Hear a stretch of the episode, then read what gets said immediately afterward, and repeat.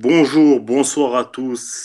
Une première chez Tashkila, on a décidé de délocaliser, on ne va plus être dans le football uniquement. On va aujourd'hui parler de basket, c'est un hors-série spécial qu'on a appelé Ball Don't Lie en référence à Rachid Wallace, donc le joueur des, des trois Pistons. Avec moi, c'est une Tashkila totalement nouvelle, avec euh, des gens qui sont déjà venus sur Tashkila, des nouveaux. Donc, euh, je vais laisser se présenter. Le premier, vous le connaissez, il était présent lors du dernier podcast. Firas Kefi, journaliste. Comment vas-tu, mon ami? Ah, Je vais très bien, merci beaucoup. Euh, j'espère que, que, que, les gens ont apprécié le dernier podcast. Euh, on a parlé foot, cette fois, on va, on va changer de terrain. Donc, on espère que ça va bien se passer et que, et que ce sera une belle première, du coup. Très bien, Firas, merci beaucoup. On a avec nous aussi un autre invité qui connaît très bien le milieu du basket en Tunisie parce qu'il a été coach. Et je vais le laisser se présenter son CV. Jed, comment vas-tu, Jed? Bonjour tout le monde. Ouais, ça va, ça va. J'espère que vous allez tous très très bien. Euh, oui, je suis coach. Enfin, je l'étais. Euh, j'ai entraîné à la Zitona Sport féminine, euh, à l'Espérance de Tunis. Enfin, j'étais avec le groupe qui a remis l'Espérance dans le dans le droit chemin du basket. Euh, et, une expérience en 2015, euh, l'Afrobasket 2015, j'étais dans le staff euh, en tant que scout, coordinateur vidéo. Voilà. Très très bien, merci beaucoup Jed. On te remercie de ta présence, ça me fait énormément plaisir. Et le dernier, le dernier, euh, ça le tenait à cœur de vouloir faire ce podcast. Il, il, voulait le faire, etc. Et il m'a dit que c'était une très bonne chose, euh, que qu'on ait cette idée-là. Euh, Bayram, comment vas-tu, Bayram? Un passionné avant tout de basket. Ça va, Bayram? Bonjour tout le monde. Oui, ça va. c'est bien d'avoir un podcast sur le basket. Enfin, une première en Tunisie, ça c'est sûr. Et j'espère que qu'on va rajouter euh, une bonne bonne euh, tonne d'informations et une valeur ajoutée quoi. Très bien, Bayram, très bien. On te remercie aussi d'être là avec nous, ça nous fait énormément plaisir. On sait que tu suis énormément l'info, on va dire, l'actu basket en Tunisie. Et euh, c'est très important d'avoir avec nous sur Eteshkil des personnes qui sont justement apte même pour parler de, de, la balle orange. Voilà. Donc, le, le podcast va se, se, répartir en plusieurs thématiques. Donc, euh, pour ceux qui ont l'habitude, les auditeurs qui ont l'habitude de nous écouter savent très bien comment ça se passe. Donc, euh, on a un sommaire assez chargé aujourd'hui avec euh, pas mal d'informations. On va faire une rétrospective donc, de 2010 à 2020 du basketball en Tunisie et de l'impact qu'a eu la balle orange et, dans, dans, le pays et chez les jeunes. Donc, on va commencer par une première thématique, ça va être les résultats des clubs en Pro A. Bon, C'était National A jusqu'à quelques jours, mais c'est devenu la Pro A, et en Coupe de Tunisie, et les épopées dans les diverses Coupes d'Afrique. La deuxième thématique, ça sera l'Afrobasket 2011, les JO 2012 à Londres, l'Afrobasket 2013, l'Afrobasket 2015, le, de 2017 et la FIBA World Cup 2019. Sachant que la Tunisie a organisé par deux fois l'Afrobasket au cours de cette décennie, chose qui est arrivée une seule fois par le passé, en 1987, il me semble. Voilà. Et la Tunisie a fait un mauvais résultat à cette époque-là. La troisième thématique, ce sera sur The Mej, donc Salah Mejri, donc le pivot tunisien, et sa découverte de l'Euroleague à travers le Real Madrid et de la NBA chez les Mavericks, donc une, franchise qui tient beaucoup à cœur à notre ami Firas. Et on, abordera aussi le départ, justement, l'exportation des internationaux en Europe et, les causes de leur échec dans les divisions inférieures européennes. La quatrième thématique sera l'impact depuis 2011 en Tunisie de l'NBA et l'émergence d'une communauté NBA tunisienne à travers les réseaux sociaux, les médias, le marketing et euh, l'impact que, euh, que, la, Grande Ligue peut avoir chez les jeunes au cours de, ces dix dernières années. Et pour finir, on va finir avec de l'actu et euh, on parlera bien entendu de la proa et des divers recrutements qu'il y a pu avoir ces derniers jours, ou même ces dernières semaines. Et je pense qu'on est tous d'accord, les gars, qu'il y a une hype qui est autour de la proa et qu'il y a vraiment 6-7 équipes qui se dégagent cette saison. Mais on en parlera en fin d'émission et euh, ça, promet. Donc voilà. Donc trêve de, blabla. Euh, commençons directement avec la, première thématique. Euh, donc sur justement sur, sur les résultats de, des clubs en Pro A et en Coupe et les épopées en Coupe d'Afrique. Donc je vais laisser Jed, la parole pour commencer sur, sur les diverses épopées au cours de cette décennie. Bon, enfin, lorsqu'on parle le, championnat, le championnat de Tunisie, anciennement national A, très récemment Pro A, à juste titre, c'était tout sauf des surprises, tu vois. Donc, on savait, enfin, ça fait sur les, je pense, 8, 9 dernières années, en début de saison, à part une surprise il y a un an, il y a un an, lorsque l'US Monastir a gagné le championnat, c'était vraiment une surprise face à l'ogre ES Rades. Enfin, à chaque fois, il y a, nous avons 6-7 joueurs de l'équipe nationale qui se déplaçaient. même si j'aime pas le mot mercenaire, mais qui se déplaçaient à chaque fois d'une équipe à une autre. Euh, au plus offrant.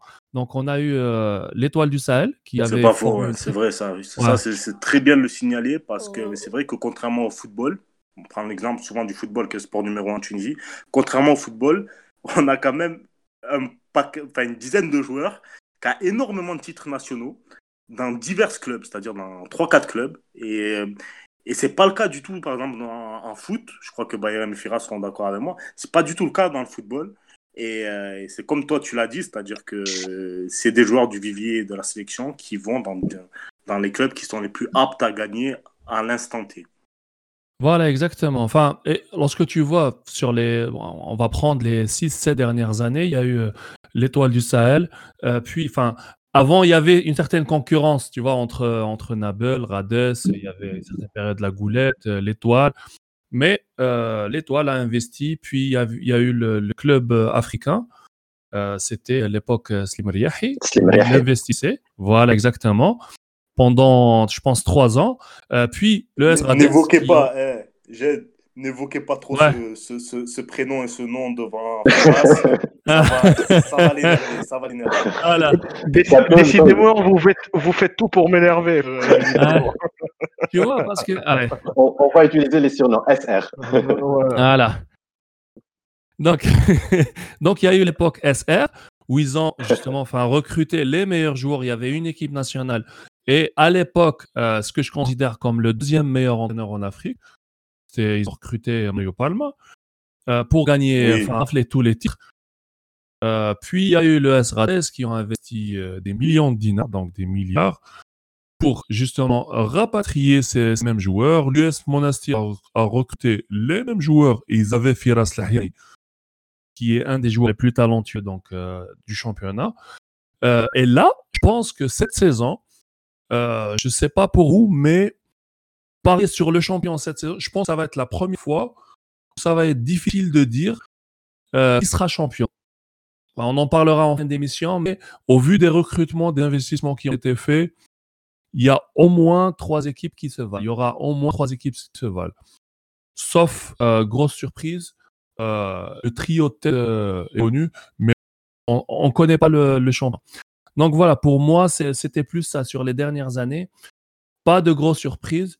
Euh, ça a permis, ça, enfin, à mon sens, hein, ça a permis de forger une belle équipe nationale parce que les joueurs qui jouent avec, enfin, entre eux, dans la même équipe, ils se connaissent, donc ça, ça crée un certain esprit. Mais pour le suspense, euh, on repassera. Ce sera pour, euh, on est clairement, quand on regarde depuis 2011, les amis, après je vais laisser Bayram parler et puis on finira par Firas. quand on regarde depuis 2011, on est clairement sur des séries de, de voilà, des, des séries de, titres. C'est-à-dire que 2011, 2012, 2013, c'est l'Étoile. 2014, 2015, 2016, c'est le club africain. 2017, 2018, c'est Rades, c'est le SR. 2019, 2020, c'est euh, l'USMO.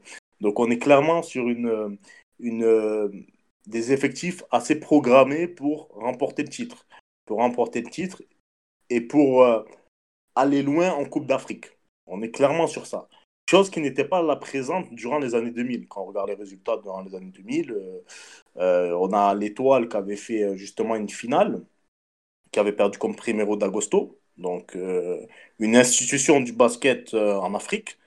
Donc, juste à juste titre pour les auditeurs qui sont plus foot et qui ne connaissent pas trop le basketball africain, l'équivalent des clubs égyptiens, on va dire, au basket en Afrique, c'est les clubs angolais. D'accord? Donc Petro Luanda, Primero d'Agosto et euh, Deportivo euh, Libolo, euh, Recreativo pardon, de Libolo.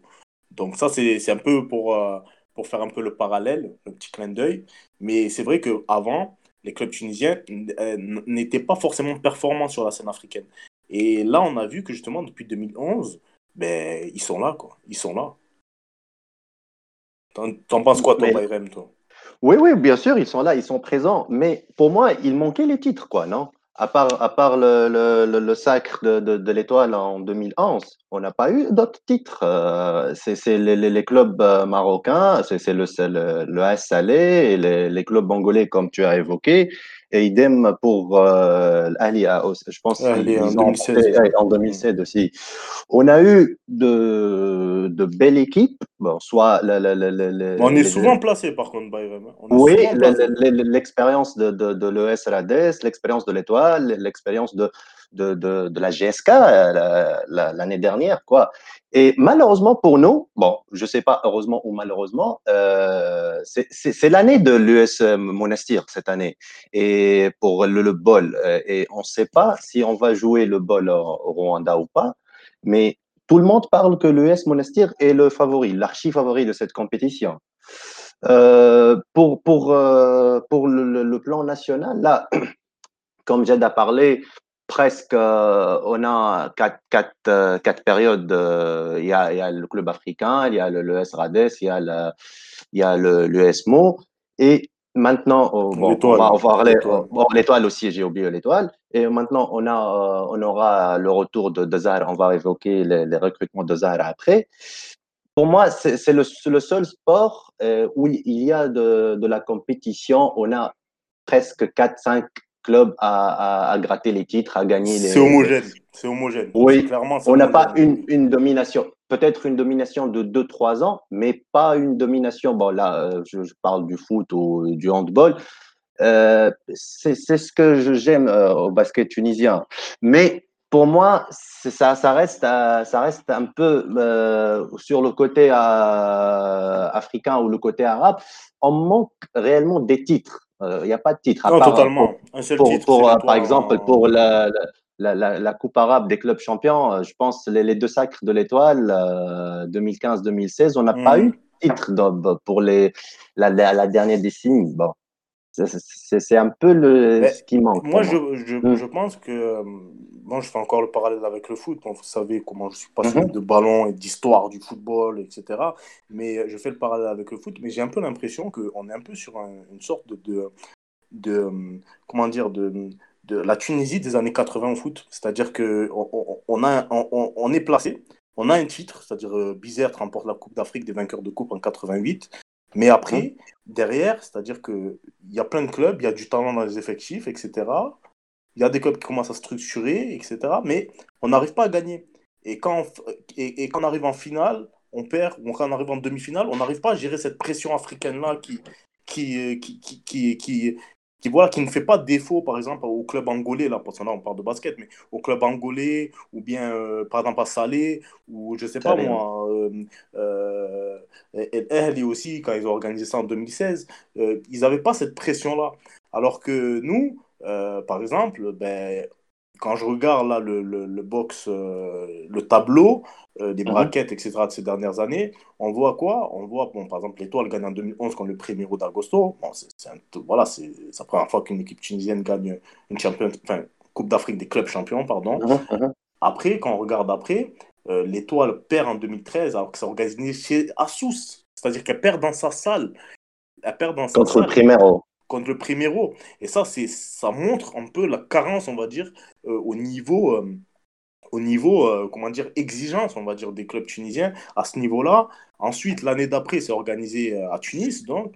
Le club africain... perd, voilà, un podium à Tunis, voilà, là. C'est ça, un podium à Tunis. C'est ça. Et il y a le club africain qui est troisième et l'étoile sportive de Rades qui est deuxième. Donc les deux clubs, voilà, pour les auditeurs qui qui comprennent pas le lien entre Rades et Tunis. Rades est dans la banlieue sud de Tunis, c'est collé, voilà. Donc c'est quasiment à domicile, quoi, on va dire. Que, voilà. Mais ce que je veux dire, c'est que normalement, ça aurait été une finale, club, même euh, le commentateur, euh, commentateur euh, qui est présent sur Twitter d'ailleurs, Rabia Khouri, voilà, qui l'a dit, même quand j'ai regardé le match club africain contre Recreativo de Libolo, il avait dit que grosso modo quoi qu'il aurait aimé quoi et qu'il voulait une finale 100% tunisienne et un, voilà, un derby, club africain, étoile sportive de Rades. Et, justement, et quand on regarde, on a beaucoup de finales perdues. C'est-à-dire qu'en 2017, c'est à Rades, c'est à Rades même, le podium, comme en 2014. C'est-à-dire que troisième, Monastir, deuxième, l'étoile sportive de Rades, et tu perds chez toi contre la S Salé, quoi. Et l'année dernière aussi, on a eu euh, un quart de finale, je pense, GSK Rades, et le GSK a, battu le, Rades, et en demi-finale, ils, ont perdu contre euh, la S Salé, je pense, euh, qui, a, été finaliste. Une autre fois, victoire de primaire de Agosto. Oui, c'est un peu, c'est un peu dur de voir euh, presque on arrive en demi-finale, en finale et on rate le, sacre final à deux doigts là, peut-être par par par euh, par peur des, clubs angolais. C'était comme euh, je sais pas comme handball une référence la finale contre l'Angola. C'était peut-être comme ça. Si, on peut faire une sorte de, de, de lien avec le handball. Non, non, clairement, clairement, clairement, on peut faire clairement ce lien-là. On peut même le faire avec le football. Hein. Pendant longtemps, euh, le club tunisien n'arrivait pas face au club égyptien. Il y avait une cassure psychologique.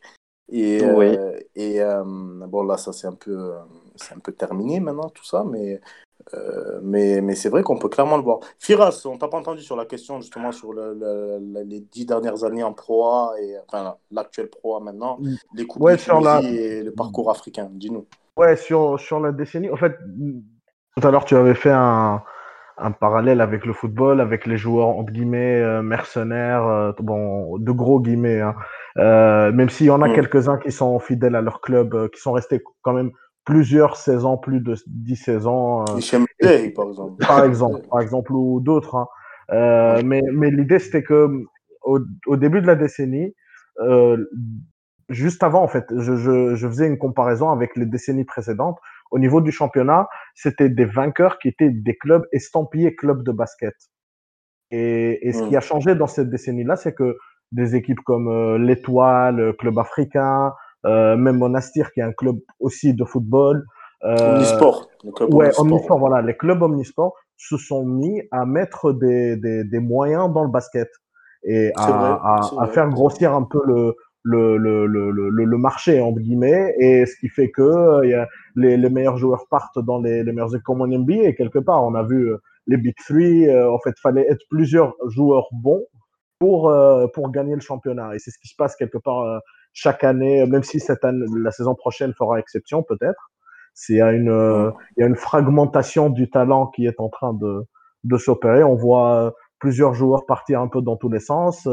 Des équipes qui, qui, qui, gardent leurs joueurs justement qui sont des équipes peut-être je pense à Grumbel par exemple qui, qui est une équipe voilà on a surprise de l'année dernière.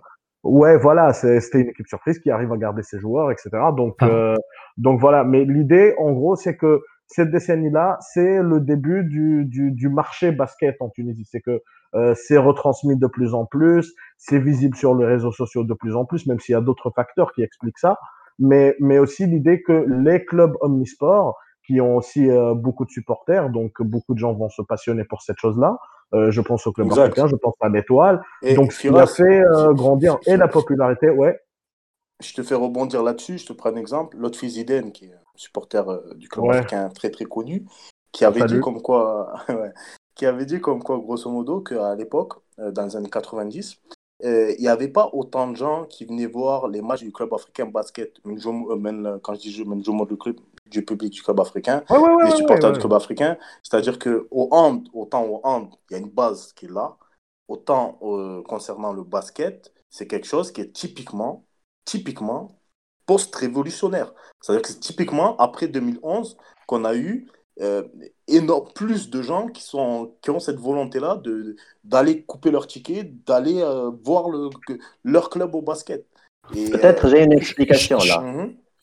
Peut-être, moi, je pense, euh, parce que le foot, ça devient toujours. Euh, il y, a des matchs sur huis clos. Et là, euh, tous les, supporters veulent, veulent supporter leur club. Donc, ils se dirigent vers le basket, le foot. Et, et aussi, et aussi le, sacre de 2011 et les, performances et la, la Coupe du Monde, de, les Jeux Olympiques 2012 et la performance de l'équipe nationale, peut-être là, euh, le grand public veut voir le basket tunisien. moi, je, ouais, vas-y. Je, ne suis pas forcément d'accord. Hein. Enfin, vous voyez, enfin, par rapport à enfin, les, nouvelles équipes qui gagnent, on a parlé de l'étoile et du club africain peut-être parce que enfin, c'est des, des publics exigeants, c'est des publics enfin, qui passent du football au basket et ils veulent avoir du résultat immédiat. Euh, maintenant, Enfin, on, parle de post-révolution, pré-révolution. Enfin, si vous me trouvez un enregistrement de, des salles, par exemple, de Zahra, Nebel, Karwen, euh, Rades, euh, la goulette. la, goulette, tu vois, il, joue les play-out euh, à, la goulette. Je, jouais à la goulette en 2004 et 2005. Il y a une saison où on a fait les play-offs, on faisait salle comble. Enfin, c'est, on parle de 4000 places assises. Et on jouait les play-out où on perdait, enfin, tu vois, on perdait mmh. de, de, belle manière, hein, mais on faisait aussi mmh. salle comble. C'est des publics qui, qui sont là. moi, je pense que moi, je suis d'accord avec toi parce que le public, il a toujours été là. Il y a des terres de basket, on ne va pas se mentir. Euh, il y a des bastions de basket, il ne faut pas se mentir. Moi, je prends un exemple. Euh, j'habite à Hamam euh, en Tunisie. à Hamam tu peux croiser des gens qui ont le maillot de Zahra Sport, comme des gens qui ont le maillot de la section basket de Hamam Lumf ou le maillot de Rad. Et, et, et, j'en avais parlé avec Bayrem en off, etc. Et c'est normal. Mais c'est des choses que tu vas pas, par exemple, trouver à Zaharouni ou par exemple trouver à, à, à, je sais pas moi, euh, euh, à la Marsa, par exemple. Voilà. Ou, non. voilà, ou la Marsa, le deuxième sport, c'est le volet, quoi. Vous voyez ce que je veux dire? Donc, il y a, y a des, des, zones où, où, vraiment le basket est quand même le deuxième sport après le foot et, où il y a une vraie, passion.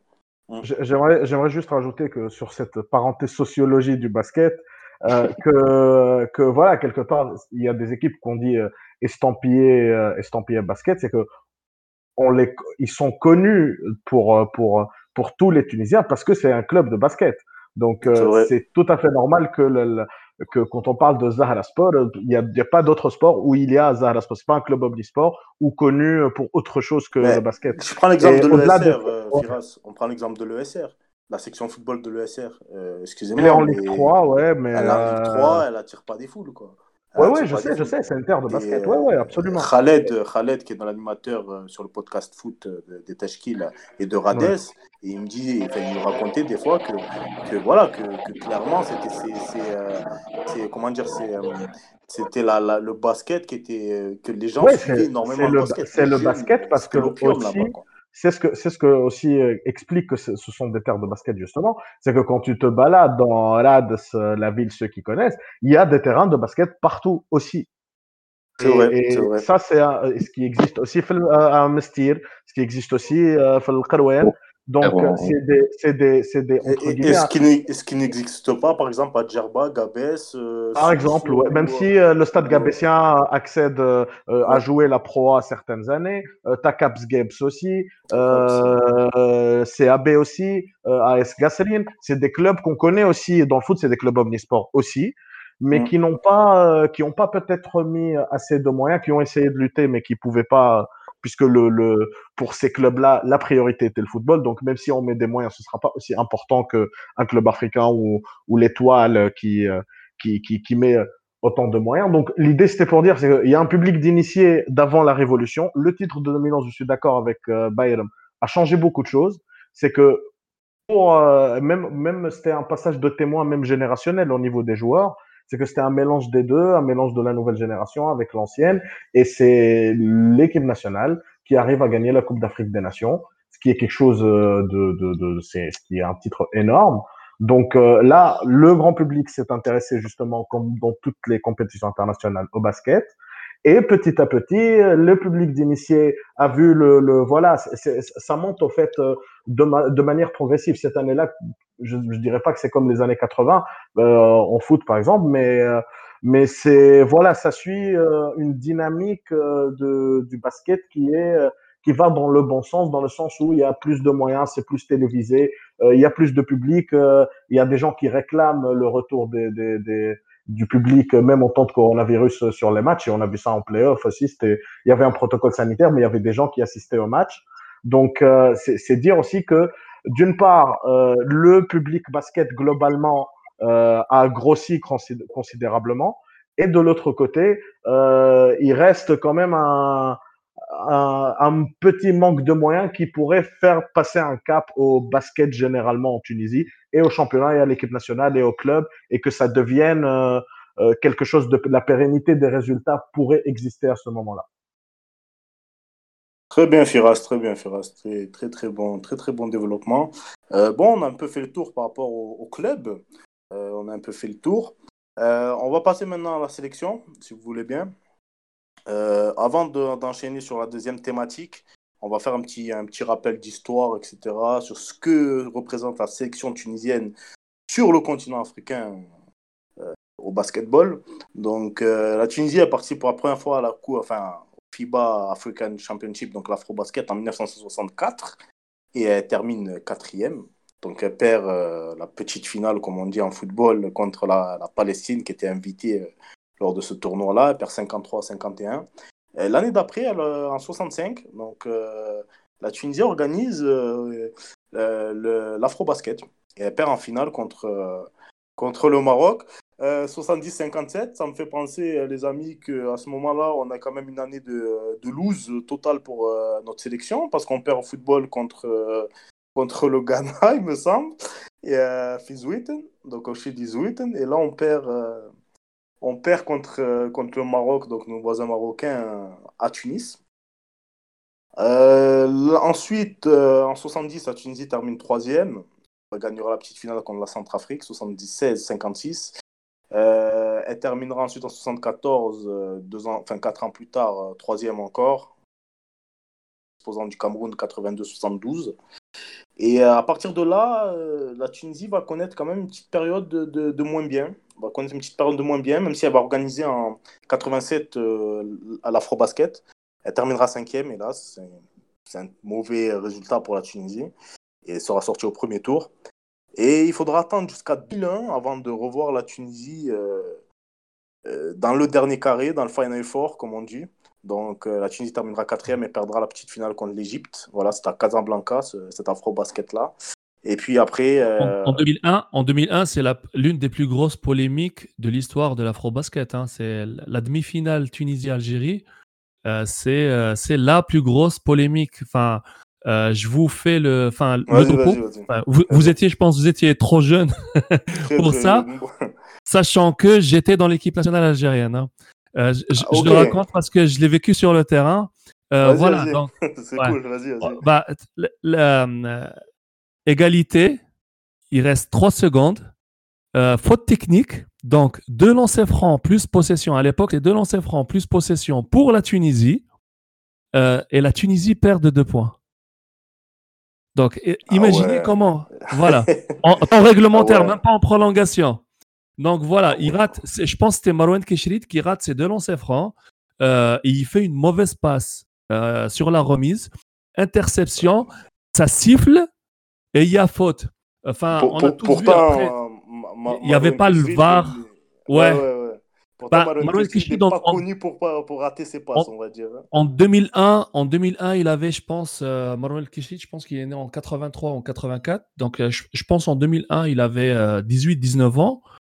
Euh, la pression d'une demi-finale, c'était c'était très très particulier. Hein. C'était très très particulier parce qu'ils ne devaient pas se rencontrer. L'Algérie avait battu, enfin, on avait battu l'Angola en, sur les poules.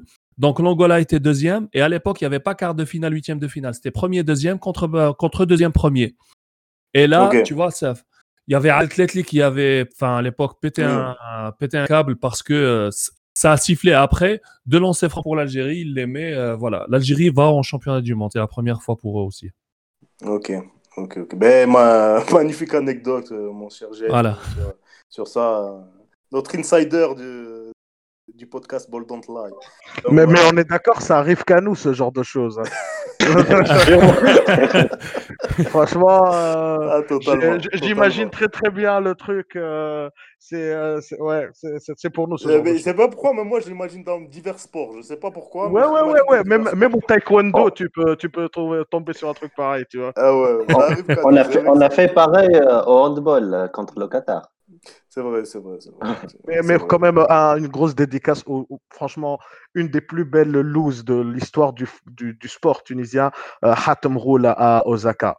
C'était euh, franchement euh, bravo, bravo, mec, bravo. Bref, bon, Firas, Firas. on n'est pas là pour euh, voilà. Laissons l'athlétisme où, il est. On fera peut-être un podcast athlétisme pour les JO, mais pour l'instant, restons concentrons-nous sur le basket. Donc après 2001, donc la Tunisie ne sera plus présente dans le Final Four, mais participera.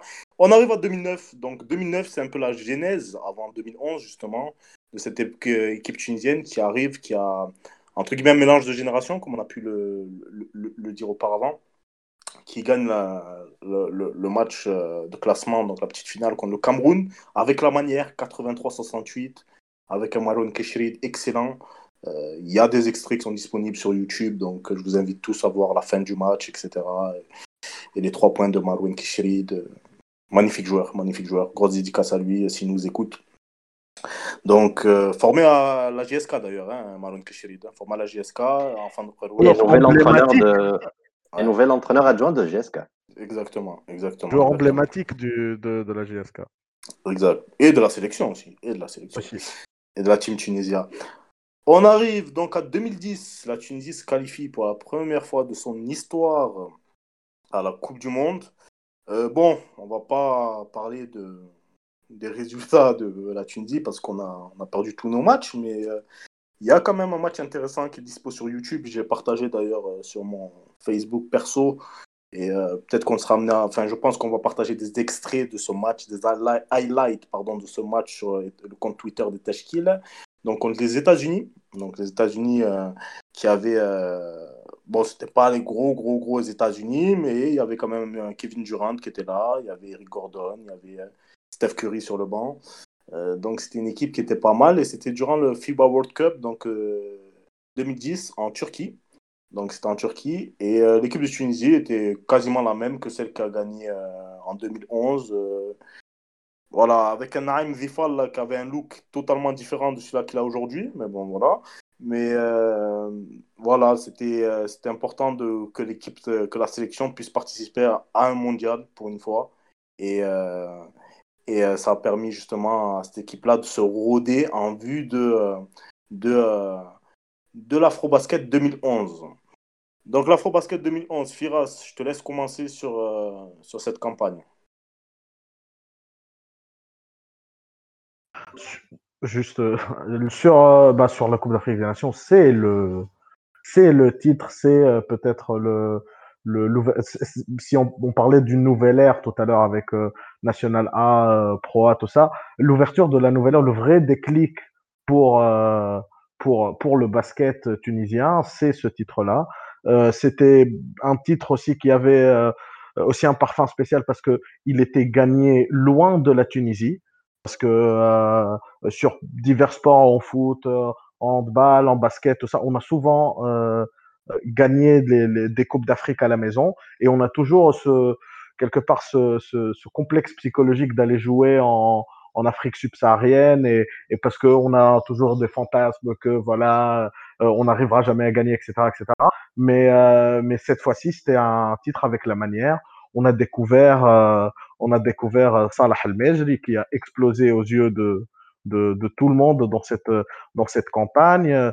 Et en plus, euh, vers la fin, euh, le, titre contre contre l'Angola, c'était euh, voilà, on, on peut-être même dans les si on contre la meilleure équipe africaine. Hein. Ouais, ouais, et si, si même si on classerait, euh, entre guillemets, par difficulté, les titres, tous sports confondus, euh, sur la décennie acquis, euh, celui-là, mm. je pense, c'est un des plus difficiles sportivement à, à, à, gagner, et c'était une réelle performance. Euh, on a joué, euh, on a joué le Maroc, on a joué, euh, on a joué en demi-finale la Côte d'Ivoire, qui est un pays assez habitué, qui va assez loin en, en, Coupe d'Afrique. Donc, on a fait voilà une réelle campagne de Coupe d'Afrique des Nations. On a dominé les poules.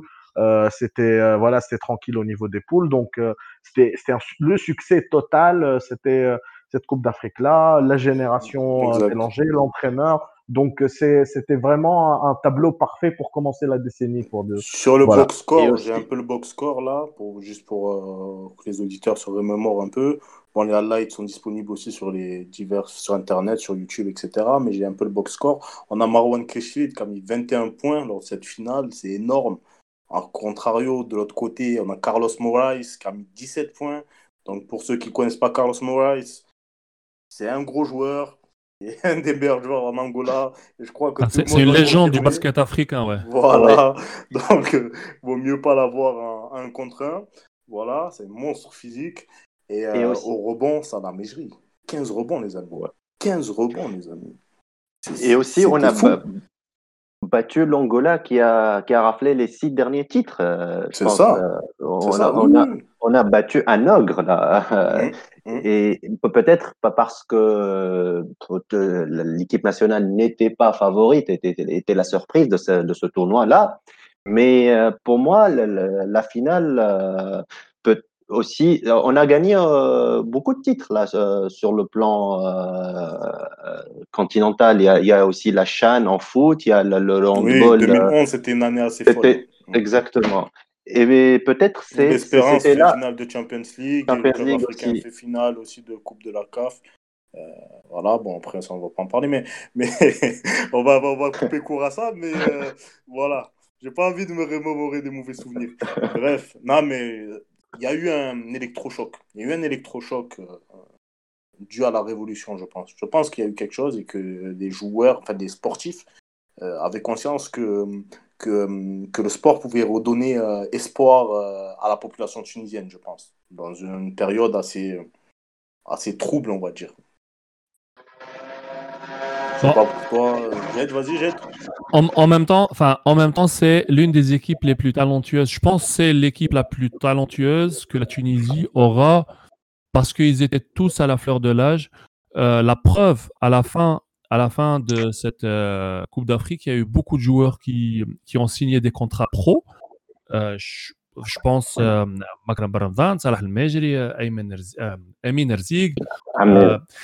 Voilà, exactement. Il y a eu Marwan Keshrit qui est parti au Maroc, etc. Donc, il y a eu une explosion individuelle, un excellent coach. je vous raconterai en 2015 parce que j'ai vécu, littéralement vécu. Avec Adel Tletli. Voilà, avec Adel Tletli, c'est, je pense, c'est le meilleur entraîneur africain sur les dix dernières années. C'est, le meilleur entraîneur africain. et du coup, c'était une finale très très défensive parce que si vous regardez, si, pour ceux qui ont regardé le match, Talah al j'ai très envie de dire que défensivement, il a gagné le match à lui tout seul. Hein. Enfin, il y a eu effectivement euh, les 15 rebonds, mais avant les 15 rebonds, tous les tirs étaient contestés, tous. On a découvert Amin donc c'est quelque chose, voilà, une expansion, il y a une, une explosion individuelle un beau collectif. Quand on dit beau collectif, ils étaient ensemble depuis, enfin, même s'il y avait le mélange ancien-nouveau, ils étaient ensemble depuis, euh, depuis, depuis le cadet, hein, depuis, depuis qu'ils étaient cadets. Donc, le titre, entre guillemets, était logique. Il y avait juste le cadenas Angola qui était à débloquer. Il a été débloqué en, 2000, euh, euh, en 2011. Et puis, enfin, le jour où la Tunisie s'est dit que voilà, on peut les battre, voilà, il n'y avait plus cette domination angolaise, euh, enfin, même après, c'était, c'était plus. Euh, je, ne sais plus s'ils ont regagné. Je, pense qu'ils l'ont gagné en 2013. 2013, 2013, oui. voilà, en 2013. Mais leur, hégémonie a été contestée parce que de 99 à 2009, ils ont tout gagné. Et là, ils se disent bon, ok, on a des bons clubs, on a des bons joueurs et tout, mais ah, mais il y a quand même des équipes qui sont là. La Tunisie est là, le Nigeria est là, euh, voilà, quoi. C'est des équipes qui sont dures à jouer, quoi. Et ouais, on, a, on, a, on a rebattu les cartes euh, quelque part. Euh, c'est ça, c'est ça. voilà, on, voilà. A été, ouais, ouais, ouais, on a redistribué les cartes et on se dit, on se dit, même chez nous, voilà, et, et, ça suit justement la trajectoire des clubs juste après. C'est voilà, c'est des, c'est sorte de, je dis pas un effet papillon, mais mais c'est voilà, cet événement-là a changé énormément des choses, de choses pour la suite. Et pour notre aussi le bilan de la génération aussi euh, qui, qui, est venue avant, parce que ces, ces gens-là aussi font partie de, de l'aventure, parce qu'on on, on, se souvient forcément peut-être plus de Salah al-Mejri comme parce que sa carrière, etc. Mais aussi, voilà, des joueurs comme Kishrid et même d'autres dans les années 2000, les Lams ben là, c'est des gens qui ont eu finalement la reconnaissance de d'avoir entre guillemets laissé vivre le basket cette décennie-là. Et, et ce titre-là est venu couronner tout ça. Et là, j'ai devant moi la, donc, euh, MVP de, du 2011 euh, Afrobasket euh, Salah Mejri. Voilà. Euh, sur l'équipe du, du, tournoi All Tournament Team, on a Marwan Kishrid, Carlos Moraes, Ime Udoka, le Nigérian, Makram Ben Ramzal, Salah Mejri. Donc on a trois Tunisiens, c'est monstrueux, c'est historique. C'est-à-dire que par le passé, je ne pense pas qu'on a eu ça. Quoi. Et, et, et trois joueurs qui, au jour d'aujourd'hui, euh, Marwan Keshrid, Salah Meji et Makram Ben Ramadan, qui sont des joueurs africains qui sont quand même très respectés dans, dans les autres pays en Afrique ou même par la FIBA Africa, etc. etc. Donc c'était vraiment la base même de l'équipe était très très forte, était très très forte.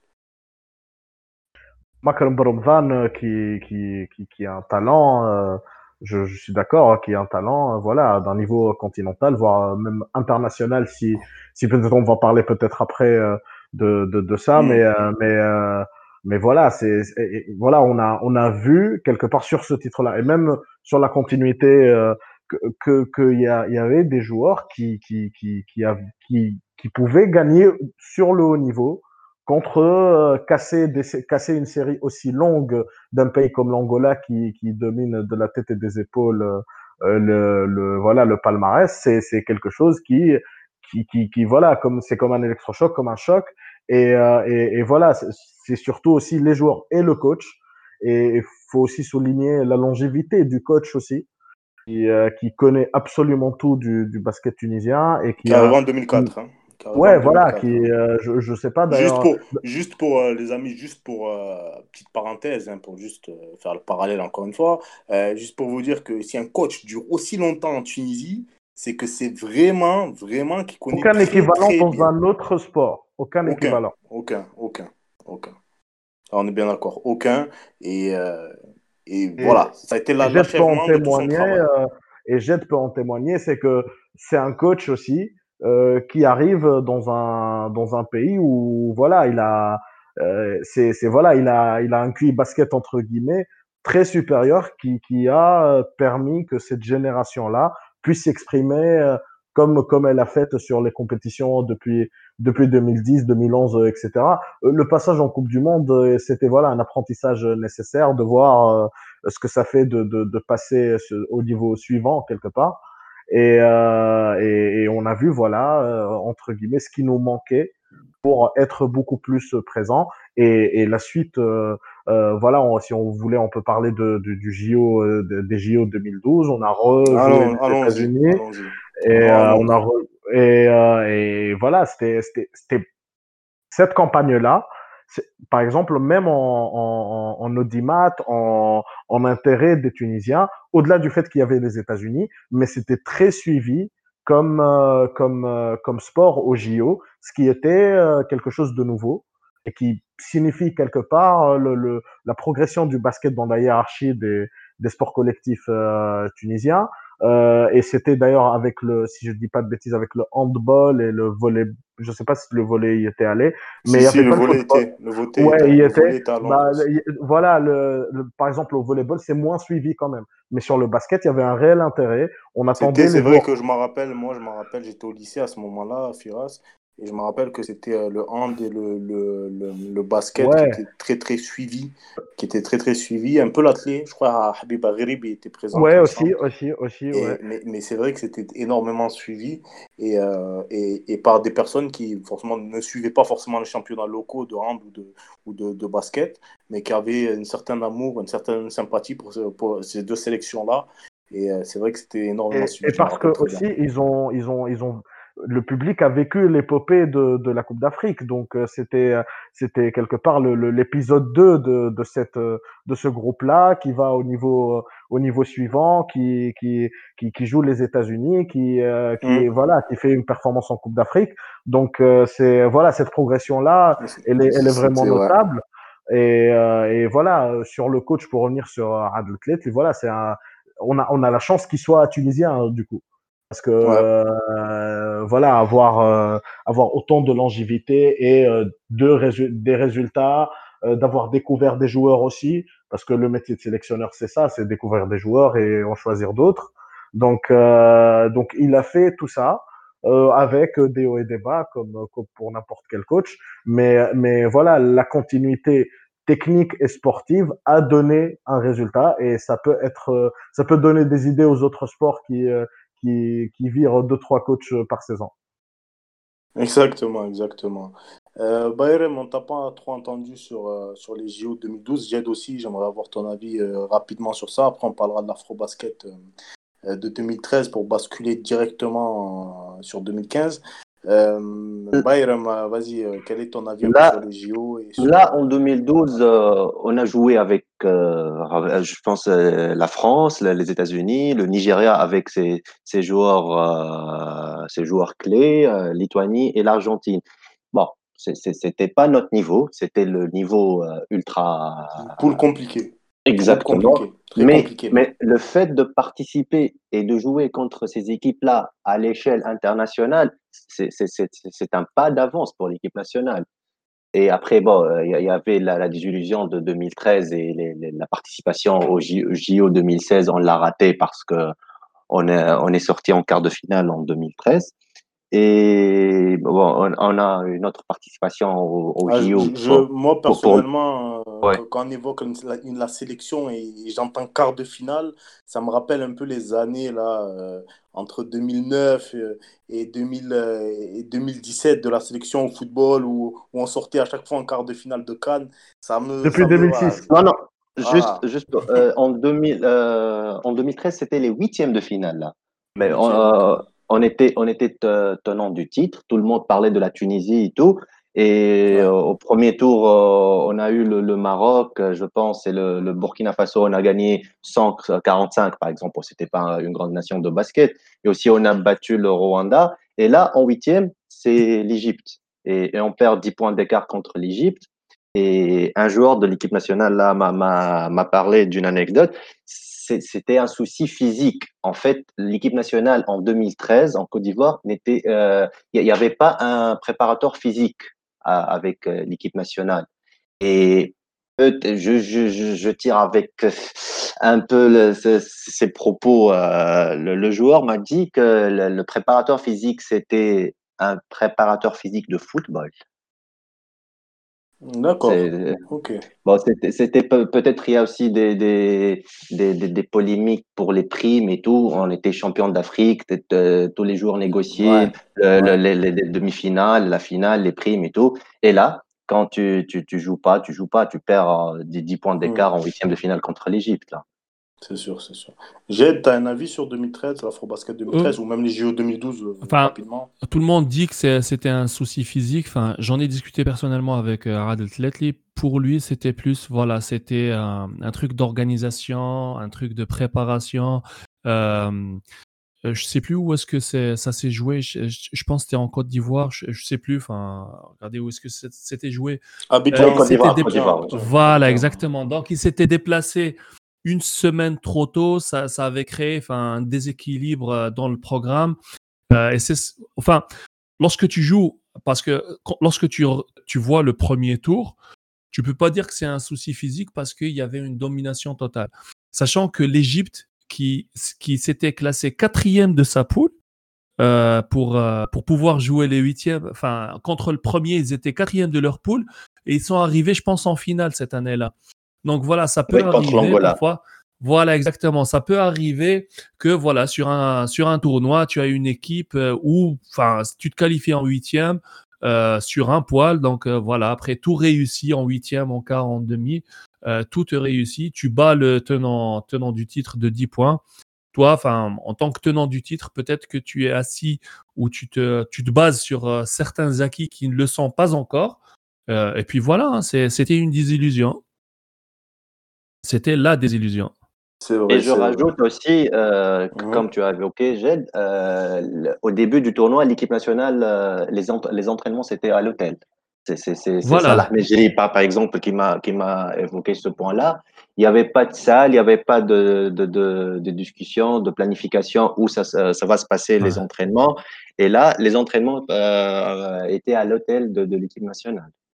Enfin, c'était plus une petite salle où le, bus ne venait pas. Le, tu vois, ils arrivaient à la salle pour s'entraîner. Il y avait déjà une équipe qui s'entraînait euh, et ils n'avaient pas de créneau. Du coup, ils s'entraînaient euh, dehors. Donc, ils faisaient leur footing, euh, tu vois, donc, dans les rues en Côte d'Ivoire. C'était, enfin, voilà, c'était galère. C'était galère. c'était une vraie galère. Très bien, très bien, très bien. Au passage, on va saluer la mémoire de Kobe Bryant, Mamba, numéro 24 et numéro 8, parce qu'il était présent justement avec la Team USA face à la Tunisie. Et euh, 2012, sa ouais. réaction, ouais, en 2012, Ouais. voilà, Rest in Peace à Kobe. Voilà, euh, un joueur qui a marqué ma génération et pas que ma génération, qui a marqué le monde du basket entier à travers toute la planète, une légende. Le- un Mamba never die, comme diraient certains. Euh, voilà, c'est juste pour rappeler, euh, pour le petit clin d'œil, sur le dunk, il me semble, de Salah Mejri lors de- du match Team, Team, USA et Tunisia. Il y a un Ouais. dunk de Salah Mejri et Kobe qui regarde comme ça son coéquipier en mode Ah, bien joué, bien joué, bien joué.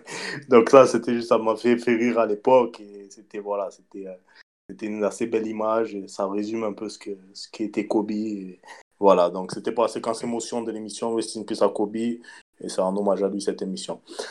Passons donc maintenant à l'Afrobasket 2015 et je vais donner la parole à Jed directement. Après, ça sera Firas et pour conclure, Bayrem. Jed, vas-y.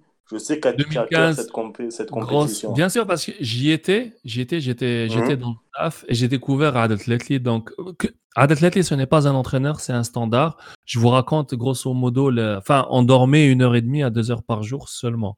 Tu vois, le mec, il, c'est basket à 100%. On avait un très très bon préparateur euh, physique, euh, Fabrice Serrano. Euh, il est en Pro A cette année, avec, je pense, JL Bourg. Donc, c'était la, Coupe d'Afrique à ne pas manquer. On, est, était que troisième. On a perdu contre l'Angola en demi-finale parce que Salah Mejri était, s'était blessé pendant le tournoi. C'était voilà, c'était la Coupe d'Afrique. C'est une petite transition, euh, Mm. une équipe qui arrivait un tout petit peu à, à bout de souffle. Une très très grosse préparation. On était allé en Lituanie, deux fois en Turquie, deux fois en Italie. C'était une très très grosse préparation. Euh, mais après, enfin, sur le tournoi, un très très beau tournoi avec une victoire euh, presque au Face buzzer. au Maroc. Ah, Bien sûr. bah, un, bah, un contre. Voilà, magnifique. un contre et Ce un. match est voilà, magnifique. Ce match est magnifique. ah, c'est- Il y avait, Voilà, le, il y donc- avait le contre de Salah Mezri et les trois Voilà. points de, de Mourad. Exactement, voilà. Un contre sur. euh, Enfin, le contre euh, durant le temps réglementaire et le- les trois points en prolongation. Donc, c'était la, la Coupe d'Afrique. Je pense qu'on devait la gagner. Une grosse équipe du Maroc hein, avec euh, le fameux Zouita, justement, cette Ouais, légende du, ouais, voilà. du basket Enfin, marocain.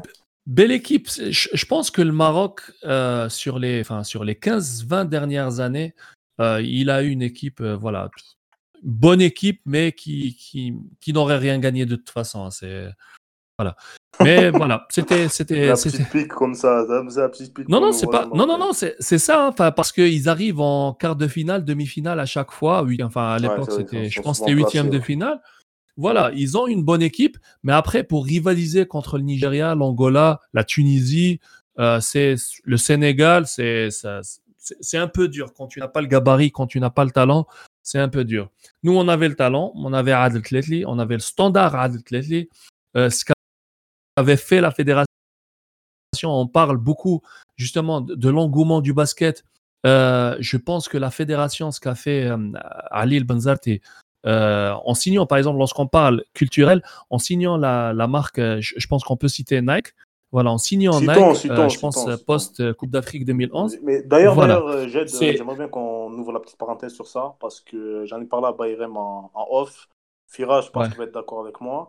Sur le merchandising de Nike, c'est très bien qu'Ali Benzarti a, a, a décroché ce contrat avec Nike parce qu'on va pas se mentir, c'est parmi les plus beaux maillots euh, de toute. Enfin, quand on regarde les diverses sélections de- en Tunisie, euh, le plus beau Ouais. maillot, c'est le maillot de basket, on va pas se mentir, Bah clairement. Et de loin devant. euh, ah, les Kappa, ça vient derrière, on va dire, mais le Nike, c'est vraiment au-dessus. Mais ce que je veux dire, c'est que La vente, les gars. Le merchandising du truc, il est où? Je veux dire que, enfin, moi, en tant que, voilà, en tant que supporter, j'ai envie d'acheter ce maillot, j'ai envie d'avoir le Swiss, j'ai envie d'avoir le survêt, j'ai envie de tout avoir. Et en plus, si c'est Nike, je vais acheter, c'est sûr, c'est parce que c'est une valeur sûre. Ouais. Et c'est ça le truc, c'est qu'on peut pas trouver à Tunis ou dans le reste du pays des. Ouais, après, je, je sais pas, maillots c'est peut-être un truc contractuel, hein, c'est peut-être un truc contractuel, mais effectivement, tu peux pas, tu peux pas les trouver. Donc voilà, il y a, il y a eu tout ça dans, sur 2015. Euh, ça préparait 2017 déjà. Euh, Il y avait euh, le tournoi qualificatif juste après où on s'est fait juste, enfin, battre, mais plus massacré par la Croatie et l'Italie. Euh, grande équipe de Croatie qui s'est qualifiée pour les JO. Donc, euh, c'était en Italie. voilà. Euh, moi, tu vois, parce que c'était la, la période où on commençait réellement à croire. C'est pour ça qu'on va arriver en, à le FIBA World Cup 2019. La non-qualification au deuxième tour, c'est la plus grosse, pour moi, c'est la plus grosse. Désillusion. Illusion, bah oui. Voilà, de la, de la, pour moi, c'est plus, Oui. c'est plus, c'est plus décevant que la défaite de 2013. Absolument, absolument. Ouais. Et, et pour, pour ajouter sur, euh, sur 2015, c'est- c'était beau de voir euh, la Tunisie jouer à 10 000 personnes. Euh, la salle de fermé. Une ambiance magnifique. fermé, oui. C'était une ambiance C'est- c'est- magnifique. Voilà. Enfin, les billets se vendaient au marché noir. C'était la première fois. Oui, Voilà. J'étais- dans la, dans la commission média euh, avec euh, les volontaires là et te- euh, ton téléphone ne s'arrête pas. Je veux, je veux assister au match, je veux, euh, je veux des billets. Il y a, tout le monde parlait de billets, tout le monde parlait d'accès au stade, euh, à la salle. Et c'était magnifique, surtout en demi-finale euh, contre l'Angola et, et les, les, les dix dernières euh, secondes contre le Maroc et, et la foule après, euh, c'est des souvenirs à, ne pas, à ne pas oublier. Quoi. Moi, je, Ah je, ouais. je, je me souviens de la. J'étais j'étais j'étais dans la salle le, jour de demi-finale. J'étais euh, j'étais à la salle. Et il y avait euh, à côté de moi. c'est pour cela qu'on a perdu. Hein. Voilà, c'était moi. Je suis, euh, je suis la cause de la. C'est toujours, euh, c'est c'est toujours à cause de toi, Firas. Ouais, c'est toujours à cause de moi. Et et il y avait un couple euh, à côté de moi euh, qui, et qui découvrait littéralement ce que c'était le basket. Ils, ils, ils ne savaient pas, ils n'avaient pas Mais, euh, mais genre vois les ça, notions, euh, tout ça. Là, Et, que tu dis, et c'est ils sont fort. venus. hein. Ouais, ils sont venus découvrir ça. Euh, il en parlait maladroitement, mais il commençait à apprécier tout au long de la soirée. Euh, il y avait du suspense à un moment euh, sur les pauses, tout ça. Donc, c'était pour dire que voilà, ça rassemblait tout le monde, même des gens non initiés. Et, et, et pour revenir sur 2019, euh, la plus grosse désillusion, oui, parce que aussi on a vécu à partir de 2015, euh, on a vu voilà la Coupe d'Afrique euh, qui était au plus près de chez nous avec une génération qui est capable de gagner, parce que ça change de d'être euh, d'être devant son public et avoir un statut de favori aussi qu'on a assumé jusqu'en demi. Donc euh, la, la ferveur n'est pas la même. Et, euh, et mais c'était voilà une belle compétition. Le match face au Maroc, c'était c'était un moment de. D'ailleurs, je conseille euh, aux auditeurs d'aller voir sur la sur le profil de la FIBA sur YouTube. Il y a le il y a, il y a le de, de FIBA Africa, il y a le panier avec le commentaire en anglais qui, don- qui devient- Jeff Tyler, c'était le commentateur. Ouais, Jeff qui Tyler. devient complètement dingue. Mais c'est euh, un commentaire, euh, je pense que c'est le meilleur de, de toutes les vidéos de, de Buzzer. C'est incroyable ce panier-là. C'était une désillusion face à l'Angola. On, Euh, on- on peut-être le postera sur euh, le compte Teshkil. ouais, on le ouais, ouais, postera, ça on peut va se trouver, ouais. tout ça. Et, euh, et le match face à, face à l'Angola, peut-être, parce qu'il y a aussi un autre facteur, c'est l'arrivée aussi de, de Michael Rolls, qui était une nouveauté aussi. Parce que euh, au niveau de, de la naturalisation des, des joueurs, au-delà du football, ça se faisait pas. Et, euh, et, et du coup, euh, c'était pour la première fois un joueur non tunisien. Ça se faisait pas en Tunisie. Parce que Ouais, ouais, en dans, Tunisie, dans en les Tunisie. autres en pays, ça- Tunisie, ça, se ouais. fait énormément hein, dans le basket. Non, non, non, en Tunisie. C'est Pour monnaie nous, c'était une courante. Pour nous, c'était une première et c'était une attraction même.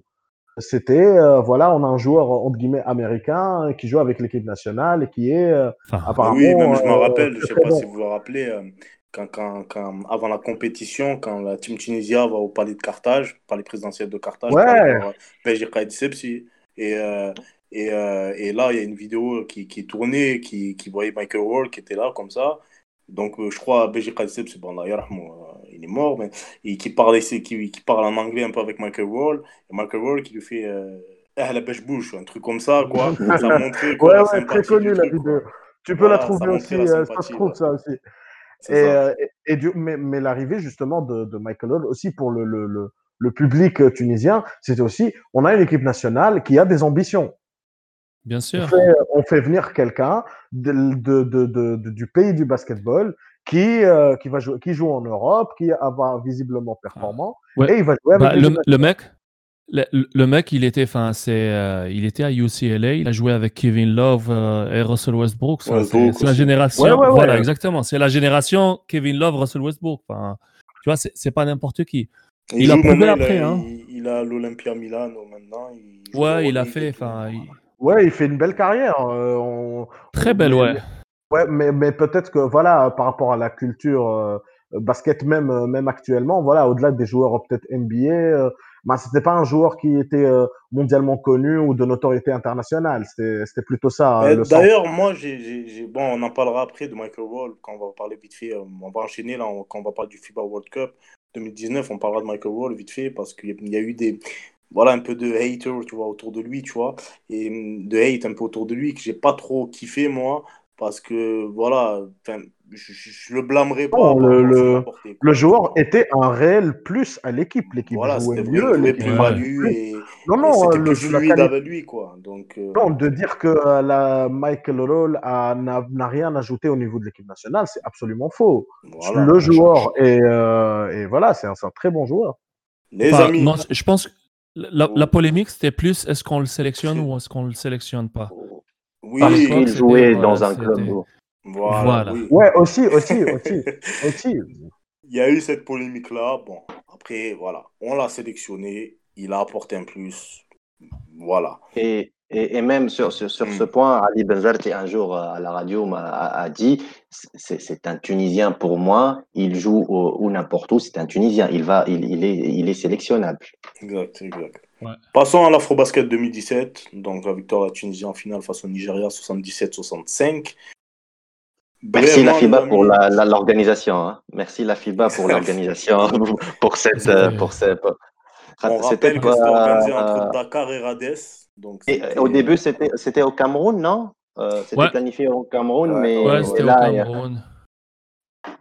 Et là, euh, il y, a- il y a un tournoi, euh, il y a, y y deux, il y a deux, deux poules à Rades et deux poules à Dakar. Et premier tour, euh, on a tout dominé.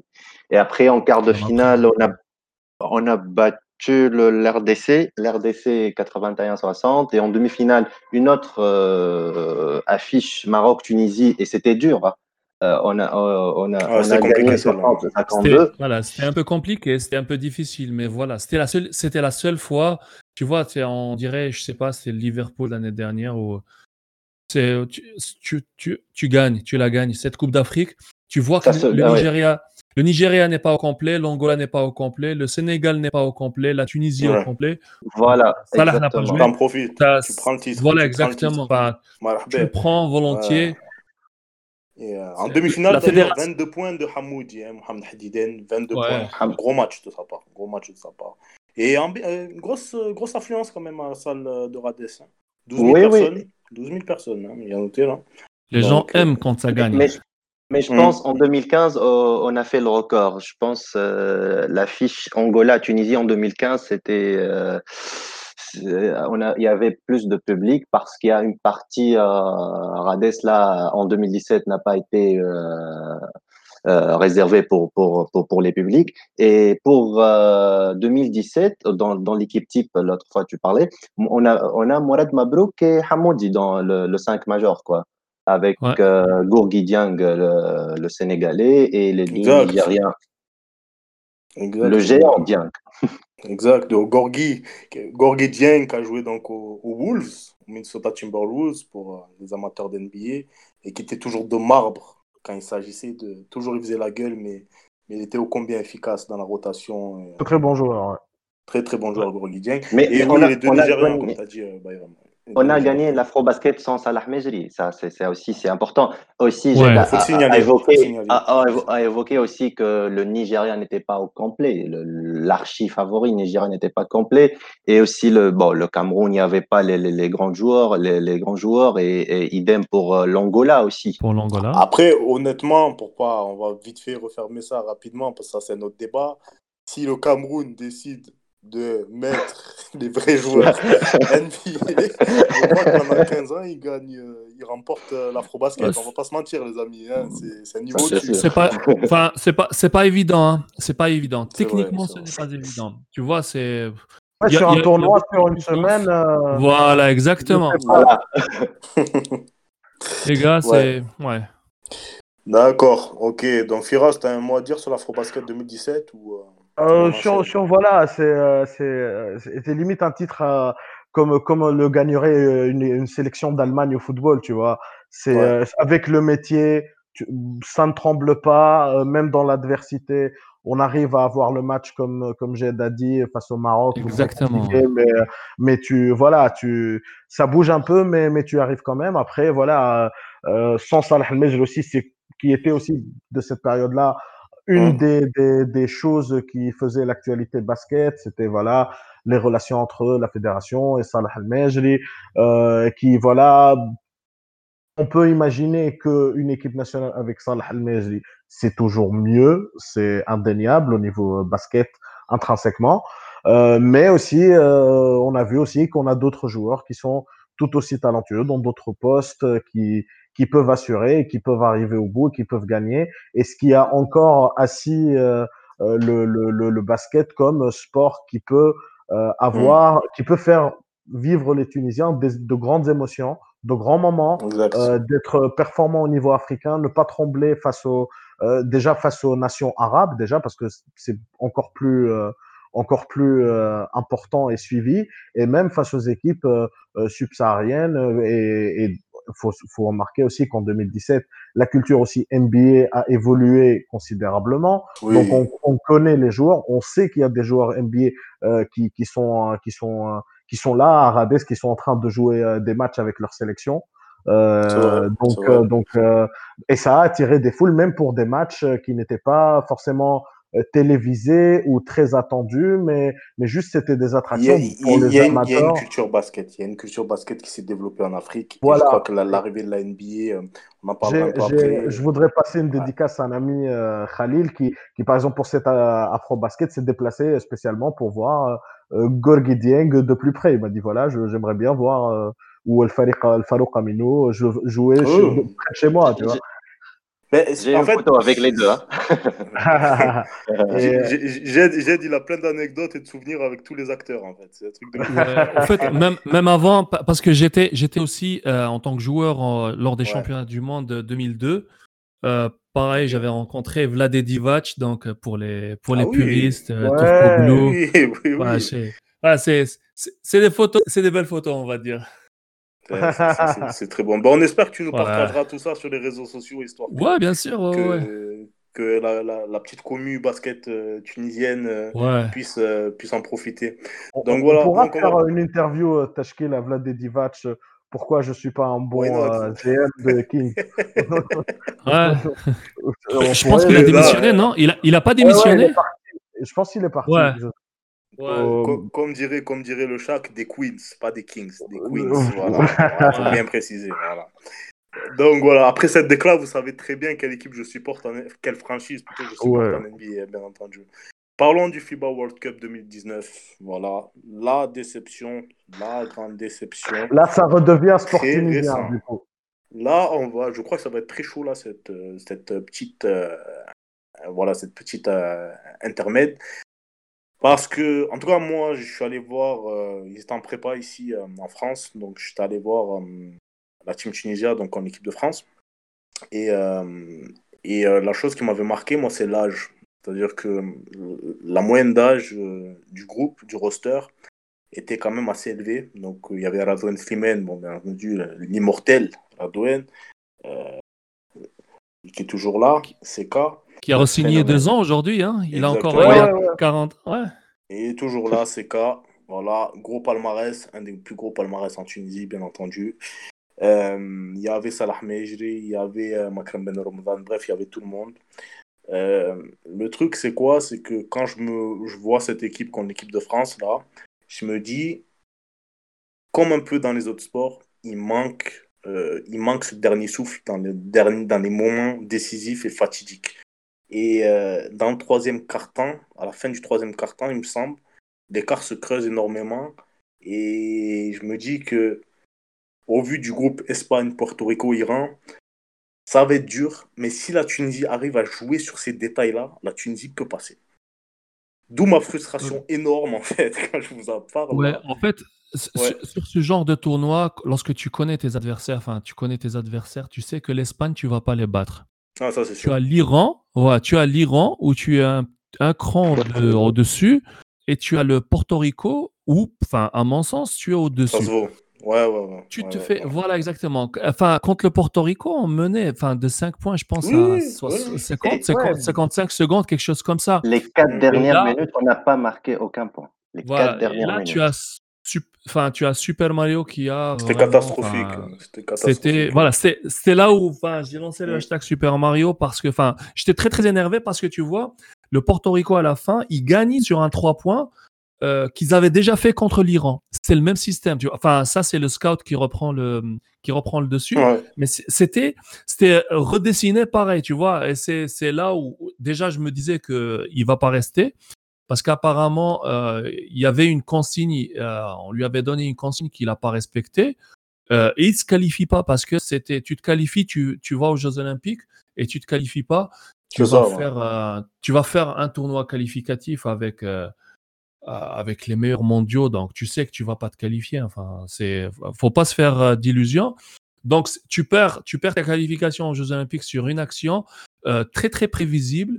Euh, tu, tu n'arrives pas à donner de solution, etc. Pour moi, la, la désillusion 2019, c'est euh, on la doit à Super Mario et à personne d'autre. Hein. C'est comme ça. Non, mais, mais c'est vrai que c'était euh, très très compliqué cette désillusion. Mais dès le tirage, Après, on, se, euh, on se disait, ouais. euh, on se Deuxième disait, tour. ouais, pas deuxième tour, mais que on a de, chances considérables. On, est- on a ouais. chances. On a nos chances Ouais. et, euh, et c'était quelque part un format de, de knockout stage euh, au tout début de la compétition. Quelque part, tu sais que tu vas Avec jouer- l'Iran. Voilà, C'était en balotage avec l'Iran. Et on a voilà, battu l'Iran. premier barrage, deuxième barrage, tu gagnes les deux, tu es en, en, en tableau final, quoi. C'est limite comme au tennis. Donc, euh, et on, on savait que l'Espagne c'était trop fort pour nous. Et du coup, le dernier match, voilà, euh, comme vous avez un peu dit, c'est euh, il y a une réussite qui est pas là. Le, le peut-être le, je sais pas, c'est un signe, euh, c'est un signe noir du sport tunisien, mais voilà, c'est ces dernières minutes où où tout ce qui marchait tout au long du match ne marche plus, où euh, où les erreurs s'accumulent. euh, Ah, mais c'est tellement symbolique, Firas. Firas Voilà, tellement quatre symbolique. minutes sans sans, sans le même le match, mais même contre l'Espagne, tu sais, je me rappelle, j'ai sur Twitter, enfin, on, on peut re- re- ressortir les tweets et tout. T'as des mecs, enfin, moi j'en fais partie. Genre, on n'a jamais vu la Tunisie gagner l'Espagne, même si c'était prévisible qu'on allait manger une, raclée, mais je veux dire que il y a ça. Premier carton, on a, euh, on a, on a mené Ouais, on 17. avait fait. Euh, on a fait On un a, super ouais, on a, on avait fait un beau match. C'était un beau match, c'était un beau tournoi et tu as deux minutes. Une bonne mi-temps. Voilà, exactement. Deux, tu as deux minutes où Ils avaient beaucoup d'expérience. Après, après Et- c'est vrai que l'Espagne avait beaucoup d'expérience avec euh, un joueur que Bayrem connaît très bien et qui aime beaucoup, je suppose. Euh, Sergio. Llull, voilà. Oui.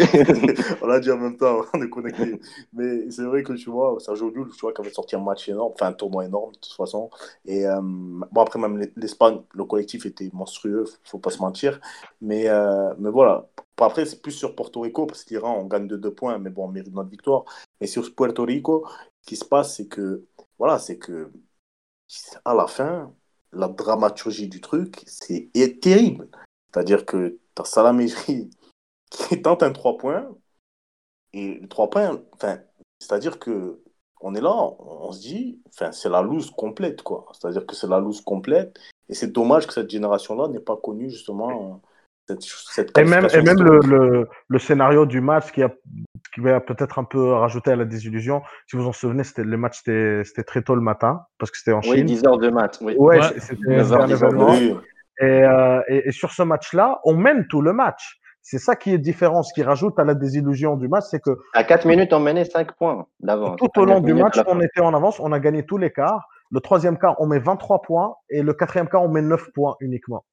Et, et, c'est ça peut-être euh, ce, ce, blocage mental qui, qui, qui apparemment se, se, répète un peu dans, dans, tous les sports. Mais sur les matchs, euh, le match contre l'Iran, par exemple, on a vu une équipe qui domine son sujet, qui n'a pas euh, paniqué à des moments où c'est serré, où il y a de l'adversité. Donc, par rapport au parcours de la qualification, le premier match nous a vraiment rassurés.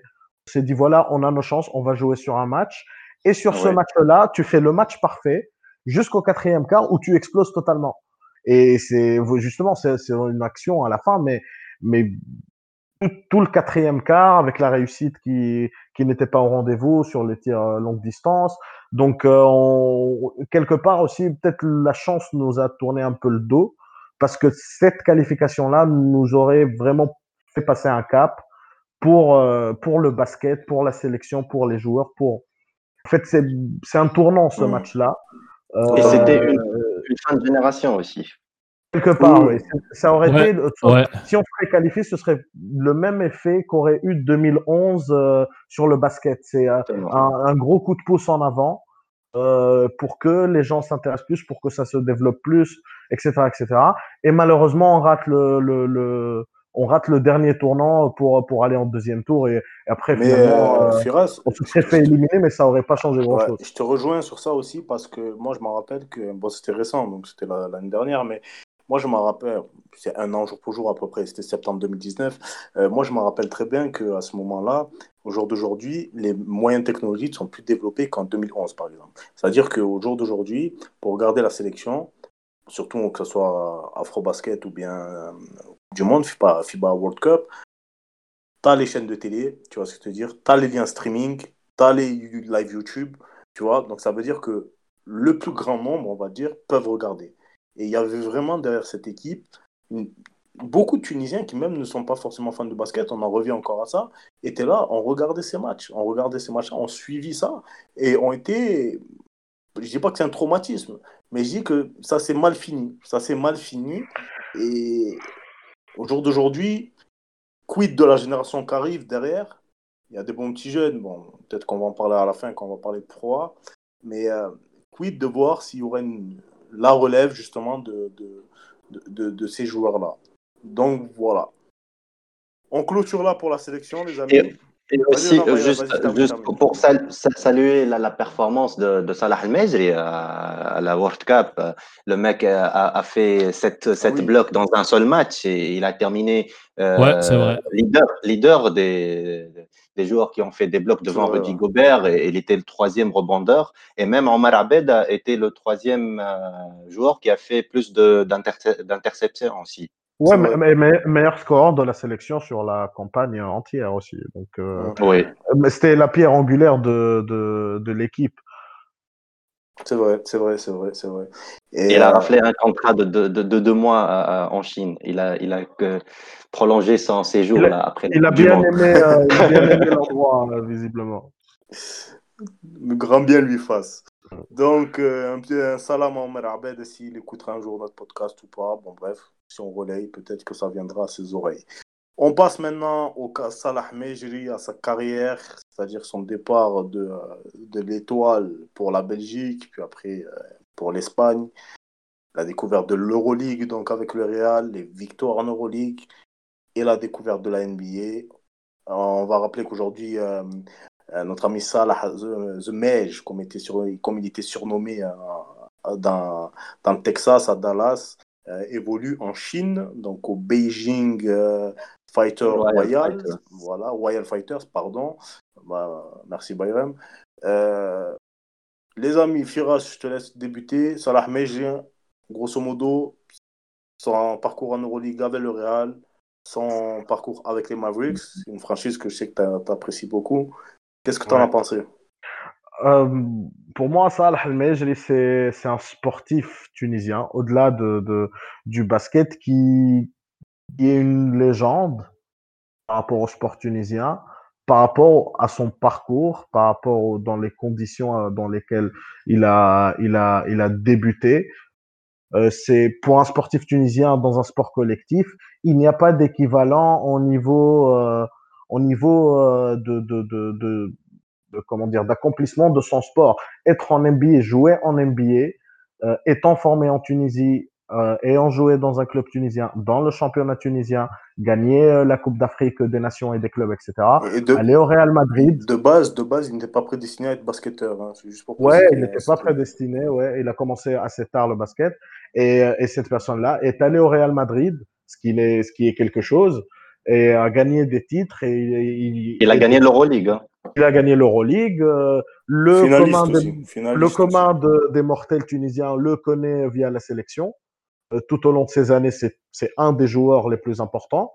Euh, et son arrivée en NBA est une, est une performance hors norme par rapport, si on sait la réalité euh, des moyens qu'il y a en place, les conditions d'entraînement, euh, les, les, voilà, les, tout ce qui tourne autour du basket, c'est reste assez loin en termes de moyens par rapport à la NBA et arriver à faire carrière, à, être dominant dans son poste, euh, à, aligner des stats, à être titulaire, à être bon, à être régulier. C'est des choses auxquelles on n'est pas habitué d'une manière générale. Et, et, et Salah a réussi à franchir les paliers les uns après les autres. Et il est arrivé euh, au niveau, euh, au niveau ultime, qui est le niveau de la NBA, dans lequel je pense qu'il a fait euh, un parcours assez honorable euh, par rapport à sa carrière. Ça restera pour moi un joueur qui, euh, qui, qui mériterait beaucoup plus de, qui gagnerait à être plus connu euh, même euh, comme, comme sportif très important de cette décennie-là, parce qu'il a été Ouais. et il a, il a montré sur une, sur une période assez longue. Donc, euh, C'est donc vrai, voilà. c'est vrai, c'est c'est Cette, vrai que euh, faut, faut, faut pas l'oublier, ça, Firas, tu as entièrement raison de le dire. Euh, déjà, de une, déjà, c'est le premier euh, joueur Afri- d'Afrique du Nord encore, et du Moyen-Orient à, voulo- à jouer en NBA, déjà. C'est quelque chose d'énorme. Il faut, le, faut, faut le rappeler. Ouais, faut je- le rappeler. Ouais, ouais Jed, vas-y, vas-y. Non, non, c'est c'est juste qu'il y a eu des Libanais, des Libanais avant, avant Ah, lui. D'accord. Mais, Ouais, mais, pas, mais formé euh, dans le pays, je pense. Non, non, non. C'est ça l'exploit, la nuance, était. voilà, c'est ça, c'est que Non, là. petit, euh, Par exemple, un, un cas comme par exemple, je prends un exemple, Abdelnader, par exemple, qui, qui a joué au Celtics, tout ça, etc., Ouais. euh, est d'origine égyptienne, mais il est né aux États-Unis, c'est-à-dire qu'il était dans le moule NCAA, Ouais, high school, tout ça. Non, il y a Euh, même des, euh, voilà, il y a même des Tunisiens qui sont universitaires aujourd'hui aux États-Unis. Pour, pour moi, je, On en parlera vite fait après de ça. On en parlera ouais, vite mais fait après de ça. pour nuancer, c'était, tu, tu peux être voilà catégorie jeune en Tunisie et aller aux États-Unis après, mais on peut pas te considérer forcément comme formé en Tunisie car tu n'as pas évolué dans le championnat. C'est, euh, c'est, ouais. c'est important ça, le fait de voilà d'avoir joué vrai, au pays. euh, voilà, c'était ça le critère. Mais, mais, mais, Ouais, mais après, sur- après, sur les jeunes, on en parlera après parce que Salah Ahmed ouais. a ouvert énormément de portes et je crois que certaines de nos compatriotes ne s'en rendent pas compte de ça. Je- moi, je suis pas là pour redorer l'image de Salah lui- euh, voilà, mais il faut rendre à César ce qu'il y a à César. Salah Ahmed a attiré, a fait que la NBA se dit qu'il y a du basket en Tunisie. C'est-à-dire que le fait que, rien par exemple, je prends un exemple, moi, que la NBA arrive euh, sur un compte Twitter, etc., euh, met en valeur, ou NBA Africa met en valeur les training camps qu'a pu organiser Salah Ahmed il y a deux ans, etc., pour des jeunes en Tunisie, c'est juste monstrueux, les gars. Clairement, c'est juste monstrueux. Il y a dix ans, jamais de l'avion n'aurait imaginé ça, quoi. C'est fou. C'est fou. Et, et moi, ce que je dis, c'est ça, c'est que vu que ça a été le premier, qu'on aime, qu'on- certains n'aiment pas, bon bref, c'est leur problème, mais qu'on le veuille ou pas, ça reste un précurseur. Ça reste un précurseur et c'est le premier. Voilà. Peut-être qu'il n'y en aura pas d'autres aussi. On Peut-être. On espère. Et On aussi, sait pas, euh, mais, mais c'est un exploit Ouais, voilà. assez énorme pour être souligné de cette manière-là. C'est qu'il peut il ne pas y avoir d'autres Tunisiens qui réussissent cet exploit aussi. Enfin, et, et même Salah Al-Med- Salah c'est aussi. Ouais, c'est- merci Bayram. Pour- moi, Salah Al-Medjel, c'est aussi une courbe d'apprentissage. Parce que faut, faut se rendre à l'évidence, il n'a pas été formé au pays. Il a fait euh, de très très belles saisons euh, ici euh, à l'Étoile. Lorsqu'il est parti en Belgique, il, a su s'adapter. Lorsqu'il est parti en Espagne, il a su s'adapter et apprendre plus. Tu vois, lorsqu'il était à l'Étoile, il n'avait pas le niveau qu'il a eu au Real de Mm. Madrid. À chaque fois, il a su apprendre. À chaque Bien fois, sûr. il a su profiter. Euh, Voilà, je pense que c'était à Estudiantes lorsqu'il a signé, il a été, enfin, il a eu le trophée de meilleur jeune. Il a été signé par le Real. Le Real, euh, deux ou trois saisons, il rafle pratiquement tout. Il part en NBA. Ouais, voilà. Moi, je pense, ça, ça reste un avis personnel. Je l'ai partagé avec lui. Enfin, si vous allez sur mon Facebook, j'ai fait un live avec lui pendant le confinement. Euh, et j'ai partagé Mhm. ça avec lui. Pour moi, c'était une erreur. La, la NBA, faire deux, deux saisons, je, je pense deux plus une euh, en NBA, pour moi, il fait une saison NBA, il marque sa légende. Euh, je pense que la, NBA a été ingrate envers euh, Salah Al-Mejri parce que au vu de ses performances, au vu de ce qu'il pouvait faire. Je pense qu'il méritait beaucoup mieux que ce qu'il il a tombe eu sur un coach aussi, euh, Rick Carlisle. euh, Enfin, je suis désolé, les gars. Oui, ils étaient voilà, il, très très qui, moyens. qui aimait pas Voilà. du tout les joueurs euh, qui aimait, on va pas se mentir, on va le dire clairement là ici. Pour Il moi, n'aime pas les voilà. joueurs qui sont non, non américains, clairement. Des joueurs qui sont formés en Europe, en Afrique, en Asie ou autre, il n'est pas fan. Il bon, préférait c'est- Dwight Powell. Voilà. Bon, euh, il Il a, pas il a fan des joueurs Kristaps FIBA, Porzingis voilà. et Luka Doncic. Bon, en même temps, il a Ouais, Kristaps euh, Porzingis et Luka Doncic. C'est pas, ils sont pas américains et je pense Euh, qu'ils les aiment. hein, Là, c'est- là, on parle des, des sujets qui passent pas. Là, on. Voilà. Je pense qu'il est un Ouais, donc moi, à mon sens, il aurait dû faire euh, ce qu'avait fait Yann Vesely. Il a abandonné la NBA, il retourne, il est, c'est le dieu de Fenerbahçe. Euh, ce qu'a fait. Nicolas Mi- Mirotic il y a la, la saison dernière, il retourne au Barça et c'est le dieu de Barcelone. Aussi. Nando De Colo, Nando De Colo, c'est pas pareil parce que Nando De Colo, il avait échoué Il aux Spurs. Voilà, Exactement. Il avait échoué aux Spurs. Yann Vesely, c'était le numéro 3 de la draft, je sais plus de quelle année. Euh, et Nicolas Mirotic, c'était euh, une star. Donc, Mais juste moi, Mirotic, Ouais. c'est une affaire de famille. euh, Sa, sa- sa femme voulait vivre en Espagne et tout. C'est pour cela qu'il est revenu. Pour Mirotic, Ouais. là. Ouais, après, enfin, joué, ça a joué. c'est aussi une question de contrat parce qu'il s'alignait. Le, le Barça s'alignait, voilà. Le, Ba- le Barça s'alignait. Enfin, tu, tu vois, à, à 20 millions de dollars, ta femme te dit on, on va à Barcelone pour 20 millions de dollars. Tu lui dis tu patientes deux années ou trois, deux ou trois ans. Et je pense que voilà, Salah a écrit sa légende. Je pense qu'il va rester euh, comme l'un des, si ce n'est le plus grand sportif tunisien de tous les temps, de par ce qu'il a réalisé, de par le niveau euh, qu'il a, qu'il a atteint. Le- et parce que euh, si on n'a pas un joueur qui va cartonner en Champions League euh, football, euh, il n'y a, a pas l'équivalent de la NBA dans d'autres sports. Il n'y a pas l'équivalent de la NBA. C'est ça, c'est la difficulté d'atteindre le niveau de la NBA, de rester, de retourner. Et, Enfin, tu vois, il retourne au Real. Maintenant, euh, Salah Al-Majri, il n'a pas 22 ans. Je pense qu'il a, il en a 34 maintenant, 34 ou 35 ans. Donc, il va se faire quelques pépettes en Chine, puis un peu d'argent en Moyen-Orient. Moyen-Orient, et il va tout réinvestir. Donc, euh, voilà. D'a- D'ailleurs, euh, j'ai rencontré Salah à Madrid euh, en, euh, en mars dernier, et, là, tu, comprends que tout le monde adorait sa Mejri à, Madrid. Il y a les petits qui veulent une, des, photos, et dans, un resto, tout le monde ah Salah Mejri, Mejri et tout. C'est la star de l'équipe quoi. Bon, c'était pas le numéro un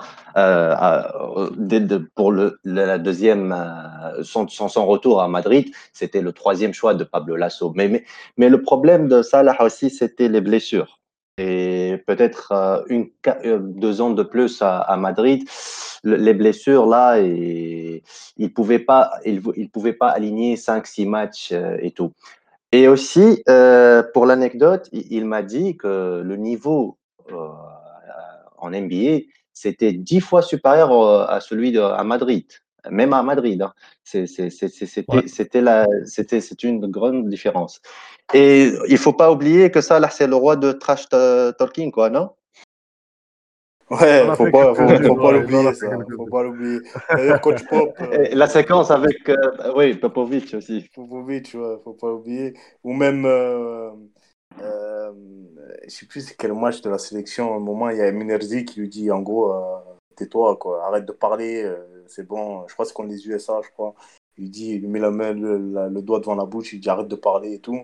Et, euh, et c'est vrai que c'est vrai que justement cette, euh, cette faculté-là de Salah Mejri sur le trash talking, il y a pas mal de, de, supporters tunisiens qui qui sont pas habitués à ça, on va dire, qui suivaient pas forcément la NBA avant, qui euh, qui, s'amusaient à le critiquer sur ça, etc., qui n'étaient pas très bien compris ce qu'il faut souligner aussi, et ça, c'est une des thématiques de l'émission, c'est par rapport à la communauté NBA en Tunisie, c'était c'est quelque chose de inespéré d'avoir un joueur tunisien oui, oui.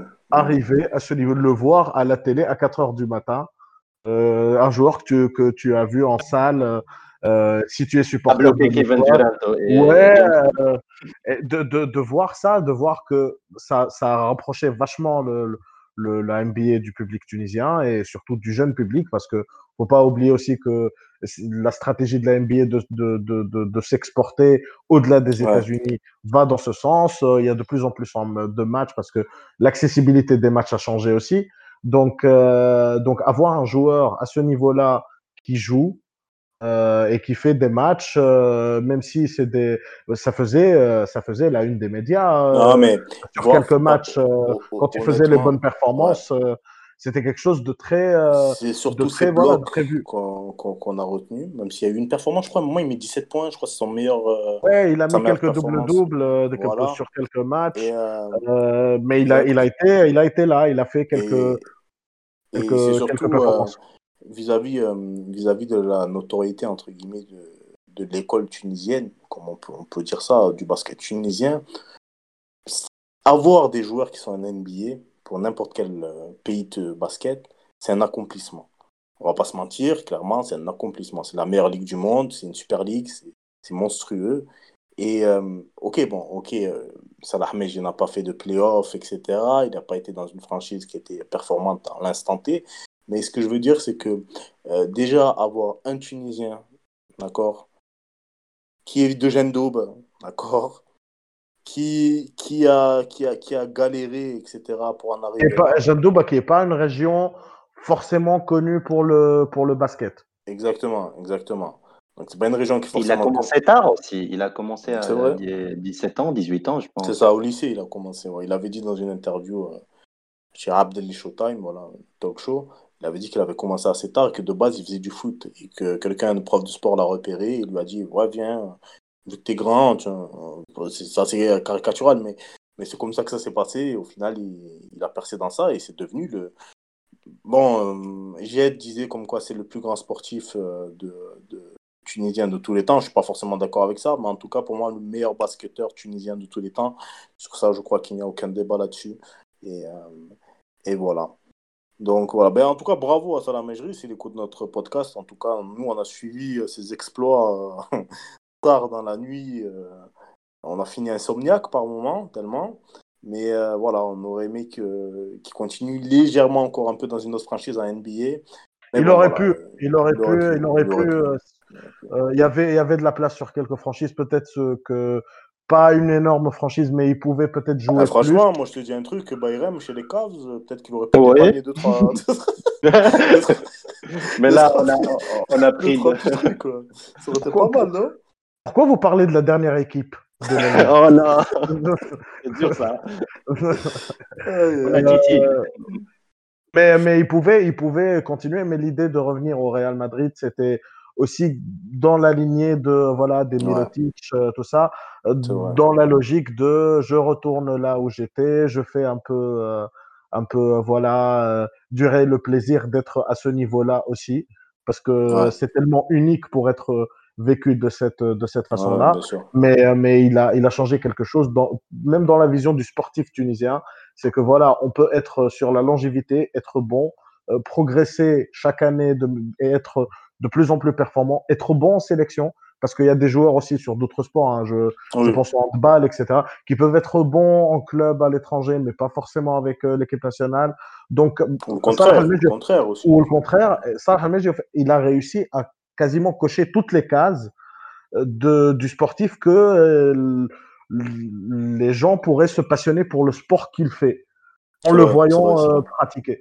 Donc, euh, donc bravo à lui évidemment et, et, et il fait un bien fou à la communauté euh, en Tunisie. Le basket est La reconnu. diaspora euh, aussi. la Ouais, de diaspora, plus en et- plus. euh, Mm. euh, même si voilà, parce que bon, je parlais de l'infrastructure tout à l'heure et, et, et, et ça a encouragé. euh, euh, par exemple, à côté de chez moi, là où j'habite, euh, bah, sur ces années-là, il y a un terrain de basket qui s'est construit dans le quartier et y a, tu avais des, des, des, jeunes qui jouaient, etc. Donc, c'est mmh. la question, la question que les auditeurs se posent là quand tu dis ça, Fira, c'est de savoir si toi tu dunkais ou pas euh, sur ce. Non, sur ce euh, non, non, non, non, non, non, je, euh, j'y arrivais pas, j'y arrivais pas. J'ai essayé, j'y arrivais okay, pas. Mais, okay. mais je suis en train de bosser, je suis en train de bosser. On va y arriver. Et, euh, okay, mais, mais l'idée, c'est sur des parcours uniques comme ça. C'est des modèles ouais. euh, qui inspirent des gens et qui peuvent faire changer aussi la vocation de, de, de tel ou tel euh, garçon ou fille euh, pour, pour le, le parent qui a vu Clairement. cette équipe qui, qui a pu se passionner. Il pourrait réfléchir à à apprendre à son fils le basket euh, ou à sa fille. Donc euh, voilà, et peut-être qu'on a parlé aussi du basket masculin, mais aussi il y a le basket féminin qui est oui. aussi euh, une institution euh, bien ancrée. C'est un des championnats les mieux, euh, les mieux peut-être euh, organisés. et il y a toujours. C'est voilà, Tunisien des... qui a gagné cette année. Ouais, c'est Tunisien qui a gagné cette année, mais, mais il y a des équipes qui sont très anciennes, Zitouna, etc. Les Donc, sports sportifs du Gabon qui a gagné la coupe aussi cette année. Ah, là, aussi. ouais. Donc, donc, euh, grosse donc, félicitations aux filles des deux clubs. Voilà, voilà c'est, c'est, c'est peut-être qu'au niveau de l'équipe nationale, peut-être il n'y a pas d'énormes performances, mais, mais voilà, le, le, ce basket-là existe aussi. Donc, c'est une expansion du territoire du basket que d'avoir des joueurs euh, comme des carrières comme euh, Salah El-Meji. C'est vrai. Ok, Firas. On va passer à la quatrième thématique. Voilà, bon, on est un peu pris par le temps là. Donc la quatrième thématique, c'est justement l'impact de la NBA depuis la révolution, depuis 2011 en Tunisie, l'émergence d'une communauté NBA au pays de Carthage. Donc euh, moi, personnellement, comment j'ai vu la chose, j'en ai parlé à Bayrem en off déjà. Moi, je suis né en 93 et euh, dans les années 2000, quand j'étais plus jeune, euh, j'avais un maillot de Kobe, donc champion de, des Lakers à l'époque et tout, numéro 8. Et, euh, et c'était rare de voir des maillots NBA en fait dans les rues de Tunis ou en banlieue ou bien voilà. C'était pas pas quelque chose de, de, commun. Et euh, j'ai remarqué que justement là au fur et à mesure des années, je pense que Salah Mejri a joué un énorme rôle dans ça. Euh, il y a énormément de, par exemple des footeux, par exemple des footballeurs pro, des jeunes qui posent avec des maillots de basket NBA, des Warriors, des Celtics, des, Lakers, des Bulls. Euh, et même certains ont même des, euh, des, maillots euh, collector, donc historiques. Et, justement, j'ai l'impression que je vous invite tous à aller liker la page NBA Tunisia sur Facebook, qui a pas mal des milliers de, de suiveurs.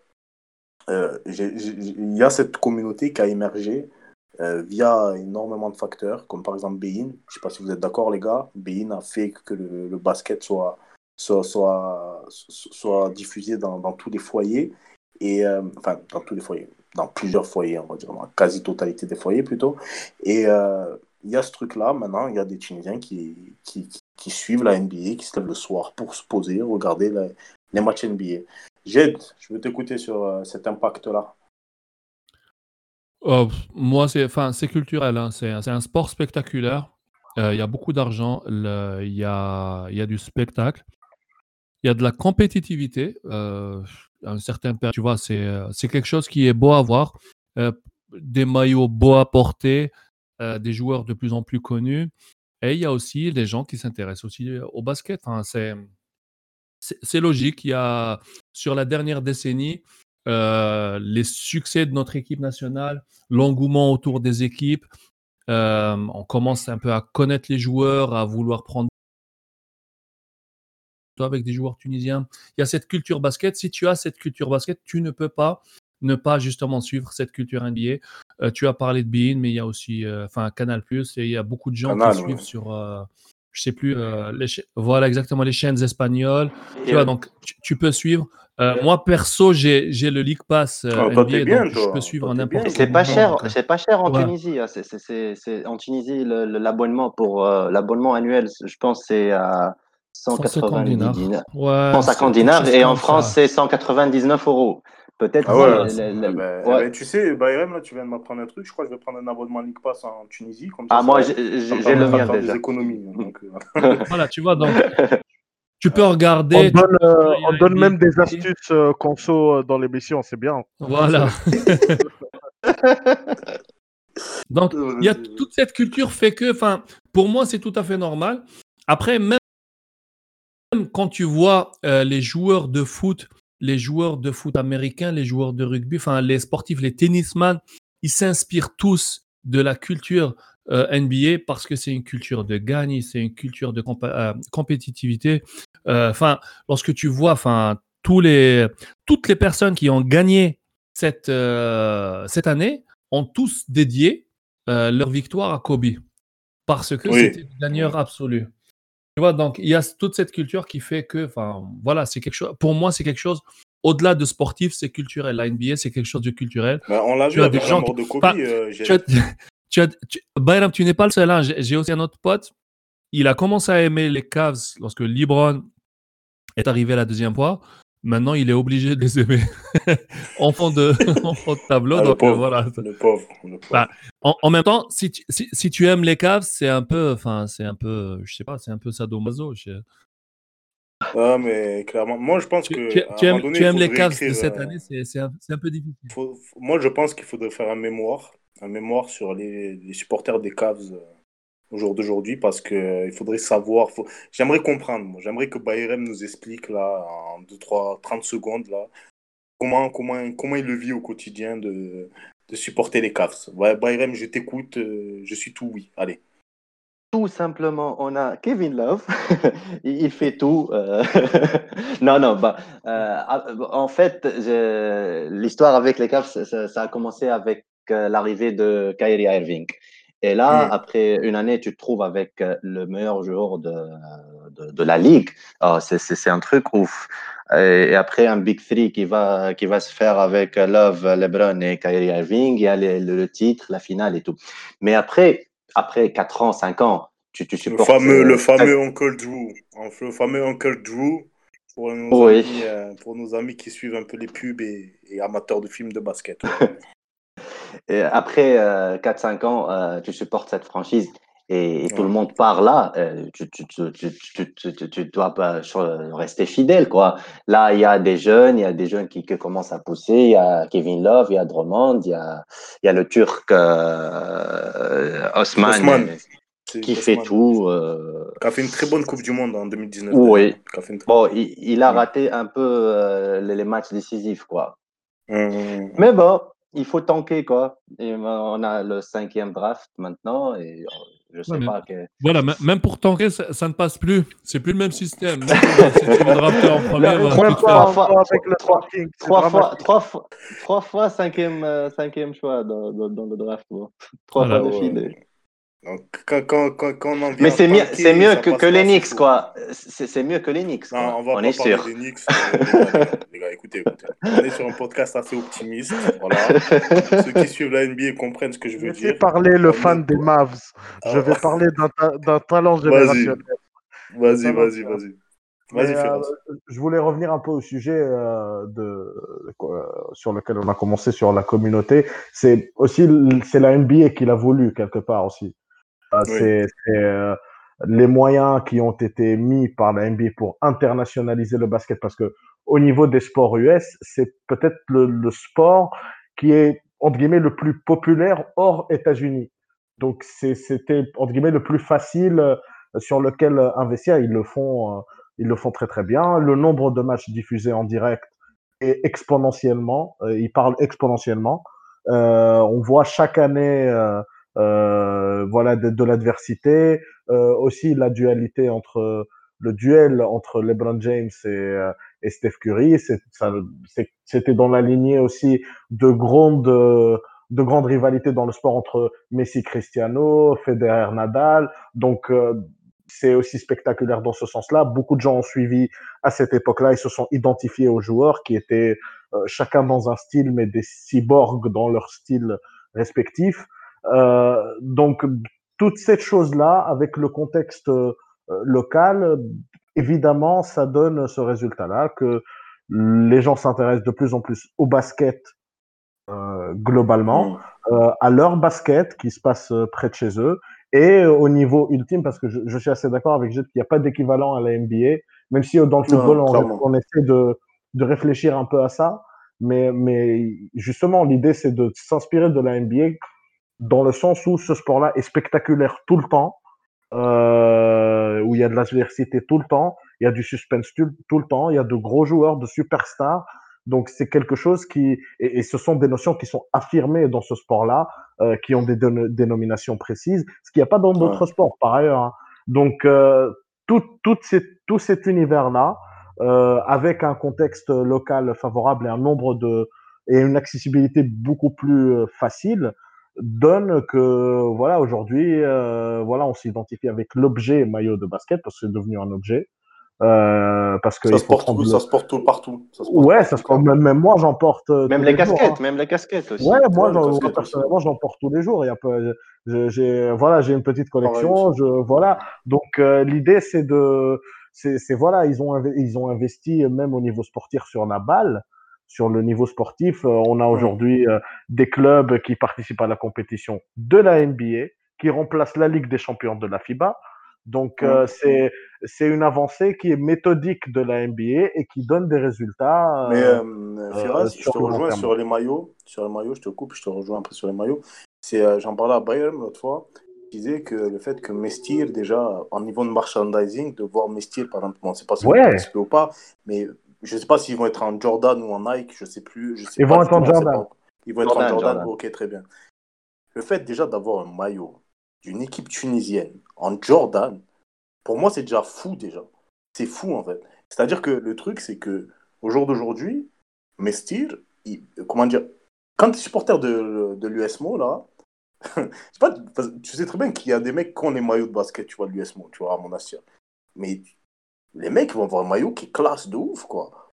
vraiment un maillot qui respecte les standards, tu vois, de la grande Et, même pour la, pour la, pour la communauté elle-même, de voir une équipe locale euh, quelque part euh, dans l'estampillé NBA et participer à une compétition de la NBA, c'est comme ça l'Ahmejri, c'est quelque chose d'exceptionnel qui va encore fédérer plus de gens. Et, d'ailleurs, euh, moi, comme toi, j'imagine, on serait on serait dingue de savoir si euh, l'année prochaine le club africain remporte le championnat et va en, en Ligue NBA. Euh, mais on sera comme des fous, on est d'accord. Mais le maillot sera deux ans. Hein. Firas, Firas, le maillot il sera directement dans l'armoire, hein, tu le sais très ouais, bien. Ouais, ouais, il n'y a, pas de souci, y a pas de souci. Domicile Donc, extérieur. Hein. Tout le monde rêve de ça. Aujourd'hui, c'est un, un, réel enjeu. C'est un réel enjeu sportif d'aller à cette compétition-là. Parce qu'on sait que cette compétition-là, elle va être euh, ça va être top au niveau du, euh, du, du niveau sportif aussi. Euh, ça va te donner une exposition planétaire parce que la NBA va aussi essayer de, de commercialiser ce modèle-là et de le montrer ailleurs dans le monde. Mmh, Donc, mmh, c'est une mmh. fenêtre exceptionnelle pour tous les clubs tunisiens, pour le basket tunisien et pour la communauté pour, euh, pour voilà, être reconnu parce que on sait tous, euh, voilà, on voit que notre championnat est passionnant et, et, avoir des reconnaissances à un niveau international de ce qu'on fait de notre basket, parce qu'on est une nation assez respectée euh, dans le continent, c'est quelque chose qui, qui, serait qui ferait énormément de bien. Ce serait un boost euh, exceptionnel. Et ce serait un gros boost en avant, avec une, bonne performance en Coupe du Monde, on l'espère, pour les prochaines, ou en JO d'ailleurs.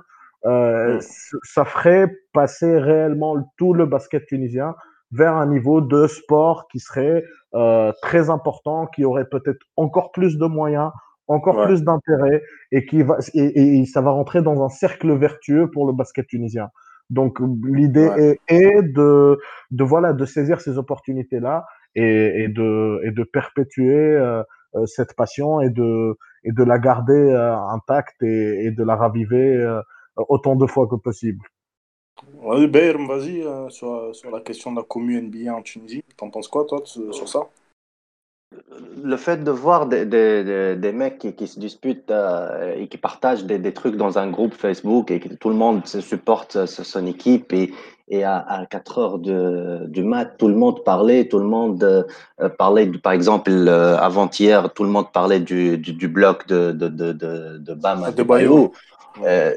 C'est ouf. Et, et pour, aussi pour le rendez-vous, n'oubliez pas, dans de, bon, il y a juste pour j'aide pour le, le, le, game tour aujourd'hui. Il faut pas l'oublier. oh. non, t'inquiète. Non, t'inquiète. 2-0 pour Miami, je dis. Désolé. On, on fera, on, fera, on, fera, on fera les pronos après, on fera les pronostics après. T'inquiète même pas, t'inquiète même pas. Mais, c'est- vachement bien de voir les, les maillots de, de- des franchises un peu partout euh, dans la Ouais. rue maintenant en Tunisie. C'est du nouveau, mais, Mais c'est dans toutes les villes, Bayrem, c'est ça le truc. Exactement, oui. C'est pas, c'est-à-dire que même quand tu vas à, à- je sais pas moi, à Borj Khadra, tu peux voir des maillots NBA. C'est juste un truc, tu vois, qu'à l'époque, tu vois, c'était vraisemblable, tu vois. Le mec va dire, c'est quoi ça, c'est quoi ce maillot, c'est un débardeur, tu vois. C'était pour vois. le ra- les rappeurs et tout. et- Voilà, tu vois, c'était vraiment un lifestyle de rappeur, tu vois, euh, voilà, un mec qui, qui, qui était plus dans l'hip-hop, de breaker et tout. Mais là, tu vois, c'est un truc, tu vois, que des jeunes, en fait, t'as des mecs de 14 ans qui ont des maillots NBA, je sais pas comment ils ont réussi à les avoir, mais ils, je sais pas, mais ils ont des maillots d'NBA, en plus des vrais maillots, c'est pas des imitations. J'aimerais peut-être rajouter un truc. Sur, Ouais. On parlait tout à l'heure, par exemple, de, de Salah Al-Mej. Il y a aussi un volet euh, très important pour la NBA, parce que la NBA, c'est une entreprise, c'est une marque après tout. Euh, c'est l'idée du travail social. C'est les NBA Cares, c'est c'est les, Yeah, stages, les stages de, de Summer Camp qui se sont passés en Tunisie, entre autres. C'est Mhm. voilà, la NBA réfléchit à être au plus près du passionné de basket. Et ça se manifeste vrai, sur, ouais.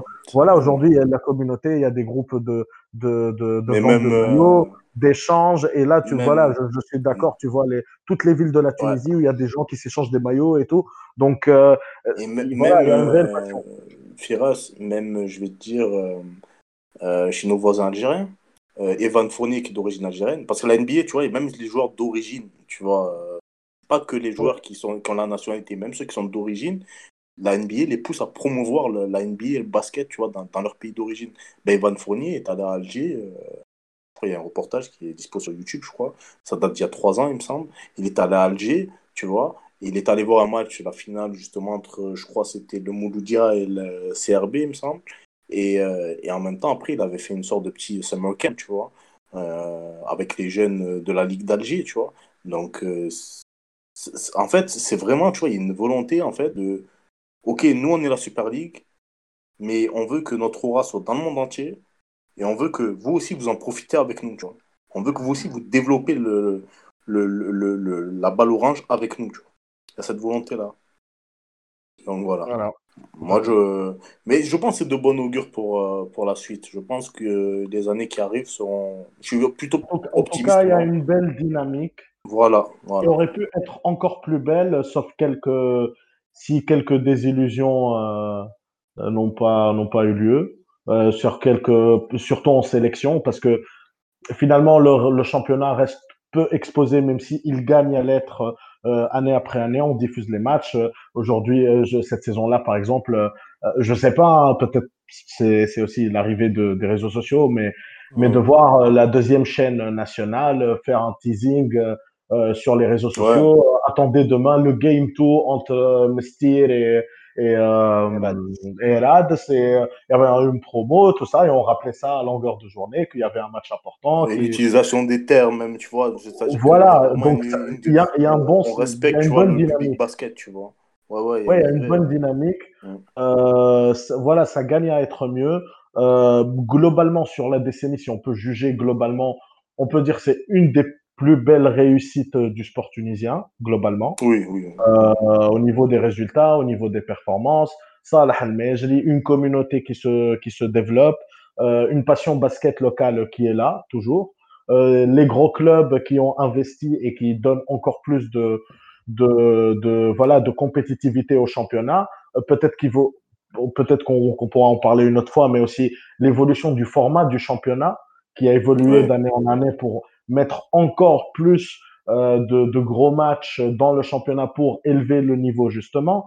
Donc euh, voilà, on s'est cherché, on s'est trouvé, on a eu beaucoup de réussite et, euh, et, et la suite, euh, on peut être optimiste si on continue sur cette lancée-là. euh, euh, il, Mm. il peut y avoir un, un bond en avant pour la prochaine décennie. Ok, très bien, très bien. Je crois qu'on a fait le tour sur euh, la question du, développement de la communauté NBA en Tunisie et l'impact qu'elle a pu avoir euh, sur- enfin que la ligue, la grande ligue a pu avoir sur cette communauté-là. Euh, on va faire brièvement, on va parler de Pro Donc, Bayram, tu vas en parler, vu que tu, tu suis exactement tous les mouvements qui se passent dans notre cher championnat. Donc, parle-nous un peu des transferts qu'il y a eu. Et on va évoquer les 5-6 équipes qui sont susceptibles de, de, gagner le titre, voire même de faire un doublé, on ne sait pas.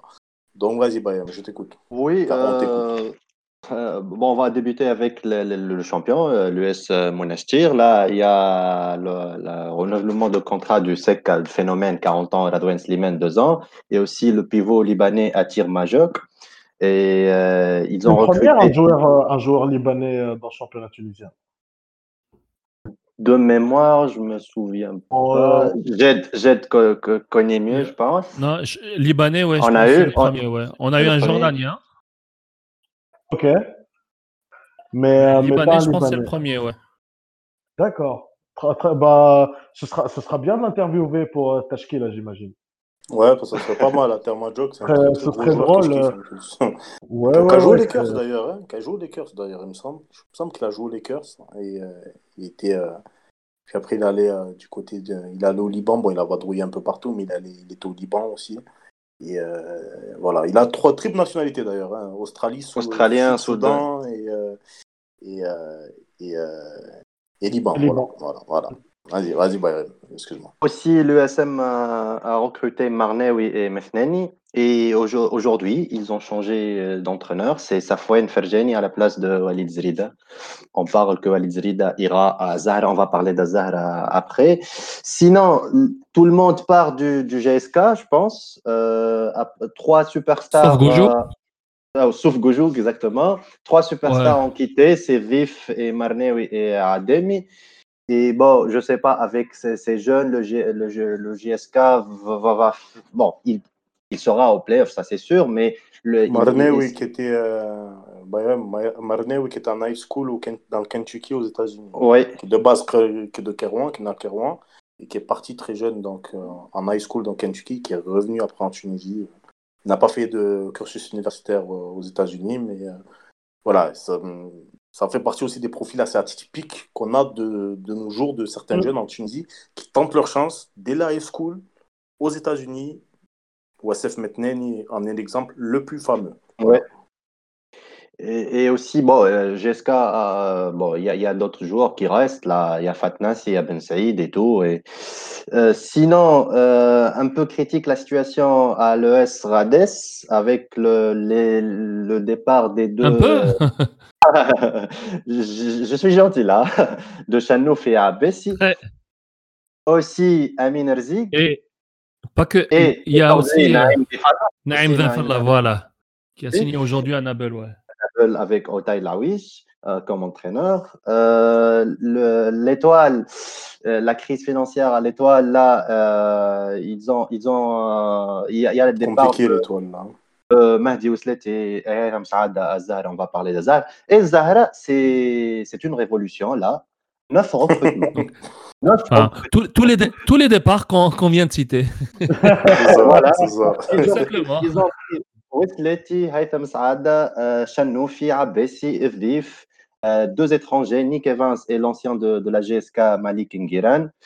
Euh, aussi, il y, a le club qui, qui, a, qui, est actif sur le marché des transferts. Euh, et, pour moi, ils ont pris les deux meilleurs joueurs dans leur poste, c'est Mouhle et Hamoudi. Et le meilleur sixième homme, on peut dire, là, c'est Chouai. Il y a, il y a ah, aussi les vétérans, euh, Bachir Hdiden, il y a Nizar, il y a Nizar Kniwa, il y a Zeri aussi, et le recrutement de Ademi et Chris Crawford.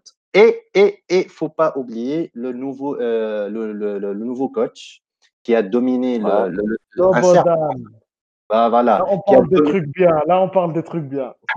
qui a dominé le, le, championnat du Liban, là. Et je pense que c'est la carte à jouer pour le club africain, euh, hors les, les, les joueurs. Cet entraîneur-là, juste euh, Bayram euh, Slobodan euh, Subotic, qui est slovène, c'est une légende au Panathinaikos. Euh, il, a, il a remporté deux titres avec le Pana en fin des années 90. Et, et, le titre de 99 est considéré parmi les supporters comme l'un des plus beaux que euh, le Pana Basket a, a remporté. Et c'était lui le coach Et, et je pense que, je ne sais pas par rapport au, au, niveau, peut-être Mario Palma, c'est aussi une des plus grosses trouvailles, mais, mais un entraîneur de ce niveau-là, ça reste assez rare euh, euh pour le championnat tunisien. On, on, a fait une brève euh, sur Teshki, là d'ailleurs, où on a, on, a vu, on a dicté, enfin voilà, on a, on a listé pardon, le palmarès de, de, de Subotic. Et c'est quand même assez énorme qu'un coach comme ça dépasse. Et avec, euh, avec un effectif, un mélange de avec l'effectif qui, qui, qui, qui, va avoir cette année, euh, avec un mélange d'expérience, des joueurs qui connaissent le club, des recrutements. Euh, pour l'avoir vu jouer euh, cette année euh, et où, on était arrivé en playoff et en demi-finale de Coupe de Tunisie, euh, cette équipe-là, avec ces recrutements-là, ce sera un vrai banc en avant au niveau du, niveau technique de l'équipe globalement. Euh, ça va rajouter de la densité dans tous les secteurs du jeu. Euh, L'année dernière, il y avait un manque cruel à la, à la raquette. Euh, je pense que ça va être corrigé. Il y aura de meilleurs, de meilleures passes, de meilleurs mouvements avec, euh, avec du 109. Ce qui est dommage juste euh, sur le contexte général, c'est que probablement ce championnat se jouera avec peu de public ou pas de public. Et malheureusement, c'est pour les saisons les plus attendues peut-être euh, depuis quelques années. Et malheureusement, euh, avec le contexte sanitaire, ça va être peut-être difficile de voir du public, mais on espère que qu'il y aura des droits télé qui seront vendus et qu'on pourra voir aussi euh, parce que la fédération fait des efforts dans ce sens. Ils diffusent des matchs. Dans la page, Ils diffusent des matchs. Donc, euh, si cet effort-là peut être élargi aussi, ce serait aussi une, une encore plus grande fenêtre pour le basket de viser aussi une population euh, voilà qui, qui est sur, sur internet. Ce serait ce serait un vrai plus pour le championnat Juste, euh, juste en restant avec le club africain, il y a les, les, les départs de Trabelsi et Serh. Bah, bah, juste pour parler de Mahdi le, il a choisi de, de, jouer en quatrième division en France, deuxième division amateur. Je comprends pas euh, trop le choix. Qu'est-ce que vous pensez? C'est bon, cette, cette année-là, il a, il a il a surnagé euh, par rapport à l'effectif du, du, club africain. C'était pas une go... Il a fait une saison honorable. Euh, peut-être qu'il veut changer d'air aussi. Euh, peut-être le choix sportif, voilà, peu. On, on est tous d'accord que s'il restait dans le championnat, il peut trouver une bonne équipe qui peut le recruter et jouer et jouer à un bon niveau et être avoir du temps de jeu. Mais je pense. Concrètement, c'est l'un des meilleurs arrières. Hein. Ouais, ouais, ouais. Euh, c'est un réel bon joueur. Hein, et, et, voilà, j'imagine dans cet effectif-là, euh, il serait aussi euh, un élément assez important. Mais voilà, peut-être, voilà, la décision, elle est, je ne dis pas incompréhensible, mais euh, mais faut voir les motivations du joueur. Il, il doit y en avoir certainement, parce qu'autrement, bah ce n'est pas la progression sportive qui est qui est là de passer d'un club qui, qui potentiellement pourrait jouer le, le titre à, au quatrième niveau dans un autre pays, peu importe lequel. Et aussi à la surprise de, de l'année dernière, euh, la Delia de Grombelia avec leur coach Riaz Ben Abdallah et le ah, fameux duo Bozo et Jeber Mahlouf. Et je pense que cette année, euh, ils auront un mot à dire aussi pour euh, un peu faire les gros matchs contre les, les, les, les, favoris pour, le, pour, le, pour les deux titres. Quoi. Enfin, si, si passe en playoff, si passe en playoff, oui. Enfin, ça va être, ça va être laborieux en championnat régulier euh, durant la saison régulière, mais en playoff, oui, ça va négocier. Moi, c'est juste la notion de surprise. Pour moi, ce n'est pas du tout une, une surprise. En fait, à la limite, euh, fin de saison, j'ai eu Amin Erzi qui m'avait demandé de scouter pour lui la demi-finale. Euh, Grand Belia était favori. Parce que si tu prends les deux équipes poste pour poste, euh, Grand Belia est meilleur. Grand Belia est bien meilleur. Tu vois, le, ils perdent pas le match, euh, le, le match 1 au buzzer euh, sur, une, sur une connerie individuelle de Bozo. ils, ils sont, ils sont en finale. Donc, pour moi, c'est plus Grand Belia qui a laissé passer sa chance parce qu'ils avaient deux des trois meilleurs intérieurs du championnat. Euh, qu'on le veuille ou non, ils avaient l'américain et, et, euh, et l'autre. Enfin, j'ai oublié leur nom, mais c'était les deux meilleurs intérieurs du championnat. Ils avaient Mehdi Mahmoud, ils avaient Mahlouf, ils avaient, euh, ils avaient euh, Bouzou, ils avaient, enfin, euh, ils avaient Jebel. C'était, c'était une très, très, très, très belle équipe, très, très bien coachée aussi, parce que Riyad Abdallah, c'est, c'est l'une des plus belles compétences tunisiennes euh, du championnat. Donc voilà, pour moi, c'était dire que c'est une surprise, c'est une fausse surprise. Pour moi, c'est une fausse surprise. Euh, c'est dire que voilà, mais c'est, tu vois, euh, pour Ouais. moi, ce n'est pas vraiment une surprise. Euh, il méritait et sur sur la demi-finale, sur le- les effectifs. Amin Erzig a été plus intelligent dans la gestion de ces matchs. Ils ont eu la mauvaise surprise, le Game 3, euh, l'Américain qui est parti. Enfin, ils allaient gagner, donc euh, voilà. Et après, c'est, ça se joue sur une entorse, ça se joue sur un départ euh, involontaire. Voilà, c'est, Ouais. c'est comme ça. Sur, Mais petits détails. les- ouais. Après, après Ah, dire c'était une qu'ils bonne vont équipe, le- peser- d'Alia Sport. Voilà. C'est vrai que c'était une, pas une très très bonne Ouais. équipe. J'ai vu deux, trois Dire qu'ils vont peser quand tu vois. Zara, quand tu vois le club africain, quand tu vois l'US Monastir, dire, dire qu'ils vont peser, là, ça va être vraiment une surprise parce que Zara, ils, ils sont à une pièce près, c'est le coach. Pour moi, j'attends Ouais. de voir qui est-ce qu'ils vont no- nommer Mm. euh, Pour le moment, c'est tête. c'est ouais. Qui, qui, qui, qui, qui est le coach et on parle en coulisses de Amin Erzik et de Walid Zrida. Ça serait, ça, Ouais. serait, ça, serait, ça serait fou quand même, Minerjig et Zreda, ça serait quand même. Ça pourrait apporter, ça pourrait être pas mal, Voilà. Zara, l'année pro- Enfin, voilà, prochaine. Mais prochaine on, on est d'accord. On est d'accord que bon, les, les titres, ça se joue entre euh, le club africain et l'US Monastir et Zahra. Et, euh, Mm. et pour les, les, les, les- les- pff, je sais pas, pour les autres places, ça sera GSK, euh, Gro- Delia et, et l'Étoile aussi, Stade Nablien avec Otay Laouij comme, euh, comme entraîneur. Ouais, ouais, le stade Nabélien, ouais, peut-être peut-être Oui. qu'ils seront de retour. Et Naïm. Vefal, le vétéran aussi. Mm. Ouais, ouais. Moi, je, suis, je suis globalement d'accord avec toi, Bayrem. Je pense que ça va jouer entre Mestir, enfin l'USMO, le CA et.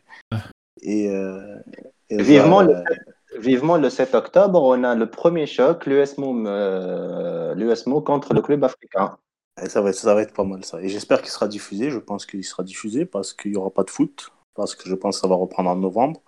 Donc euh, ça, ça risque d'être euh, un choc pas mal. ouais. Donc ouais, donc du coup, ouais, ça sera, ça sera, ça sera, un- ça sera, je pense, un pre- une première journée assez intéressante. ouais. Et aussi euh, le fait de, à, à partir de l'année prochaine, la saison 2021-2022, la Proa sera à 10 clubs. Pour moi, c'est mieux. Euh, le fait de, de limiter un peu les, les, les clubs pour avoir un niveau plus euh, important et plus supérieur, il, il faut avoir les grosses huit équipes, quoi, les, les matchs et tout. Et pour moi, c'est c'est la Ouais, solution. Qu'est-ce que vous pensez? Non, non, t'as entièrement raison, Brahim, t'as entièrement raison. Et puis, euh, de toute façon, on, on sera amené à en reparler euh, sur Teshkila ou sur Twitter de, de ce début de Pro A qui s'annonce alléchant. Bon, ça, ça- c'est la fin de notre podcast, les amis. Donc, euh, je tenais à tous vous remercier, en tout cas, pour cette première de- du podcast Teshkila Ball Don't Lie. On a, on a été long un peu, mais on a fait le tour de pas mal de choses. Euh, je pense que énormément de gens qui ne suivent pas le basket en Tunisie vont apprendre des choses, que ce soit sur le championnat, sur la sélection, etc. Ouais, c'est- Donc, c'est c'est le euh, premier podcast, donc euh, c'est normal qu'on ait trop de choses à dire. Donc, euh, Voilà, ça va être un peu long, il n'y a pas de souci. Comme, comme il a dit Firas, voilà, exactement. Donc, Firas, je te laisse On le est en, overtime, quoi. Exact, voilà, exact. on est en overtime. ouais. Euh, On peut Ouais. faire en épisode aussi. Hein, et, euh, C'est ça peut être bien, aussi, épisode 1, épisode 2. C'est Euh, ça, c'est bah, juste pour dire que un gros, un gros big up à la, à la communauté, euh, euh, tout le monde qui suit le basket, euh, les gens qui, euh, j'en ai vu, euh, voilà, j'étais très surpris. J'étais, j'ai croisé quelqu'un, des gens qui, qui étaient fans du club africain, c'était dans le complexe du club, et qui, qui étaient juste fans des sports en salle et euh, essentiellement du basket.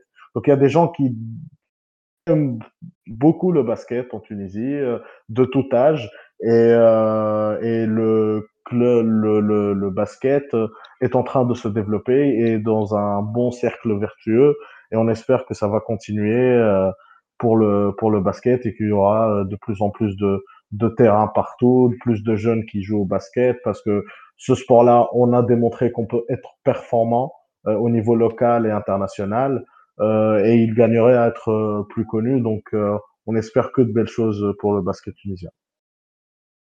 Très bien. Jed, je te laisse le, le, mot de la fin aussi pour ce podcast. Bah, Irem, vas-y, je te laisse le mot de la fin pour toi, pour la fin de ce podcast. Je vous remercie euh, pour, pour, euh, pour, euh, pour ce, podcast et on espère que la saison prochaine de Pro on aura de, de beaux matchs et de belles affiches. Et pour terminer, on peut dire que I love this game, quoi. Oui, non. Ouais, why not, why not, why not. Why not. Et euh, Jed, Jed, donc tu es de retour parmi nous. Euh, je vais te laisser le mot de la fin. Pour, euh... J'ai mis Butler après Jed, je suis sûr. euh, je... Je, je... dirais que Jed a été pris par Jamie Butler. C'est ça, c'est ça, c'est ça, c'est ça. Donc, du coup, euh, voilà, en tout cas, on va laisser à Jed donc, le temps de, revenir et de nous dire son mot de la fin euh, sur ce podcast, ce premier podcast euh, Tashkila Ball Don't Lie. Bon, Jed, on te laisse le mot de la fin pour, euh, pour ce podcast Ball Don't Lie des Tashkila. On t'écoute. Bah, merci déjà. Enfin, on parle, qu'on parle de ce sport, euh, qu'on arrive à aborder cet aspect culturel, euh, le championnat, pro maintenant, enfin, à juste titre. Euh, donc c'est très très cool. Maintenant, on attend de voir comment ça va comment ça va s'articuler dans un contexte un tout petit peu spécial où il y aura moins de moyens, enfin forcément, euh, mais un peu plus de spectacle pour pour notre bonheur. Donc vivement les prochains les prochains épisodes. Merci beaucoup. En tout cas, moi je tiens à remercier les trois intervenants, donc Firas, Jed et Bayrem pour ça. Euh, voilà, toute l'équipe de Tashké là aussi.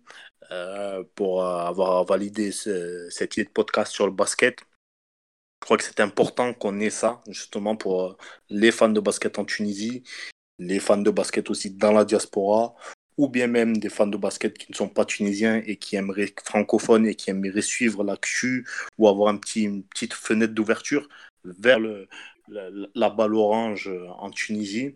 Donc voilà, je pense que j'espère que ça va vous plaire. Comme d'habitude, on essaie de donner des ondes positives à travers nos podcasts, nos articles, nos tweets, nos, flashbacks. On essaie de donner énormément de, de positifs à vous tous, à tous les auditeurs, à tous les lecteurs. Voilà, donc comme d'habitude, la devise de Teshkila, c'est par les passionnés, par les passionnés. Ça ne change pas et ça ne déroge et ça ne changera jamais. Donc, big up à tous et merci beaucoup.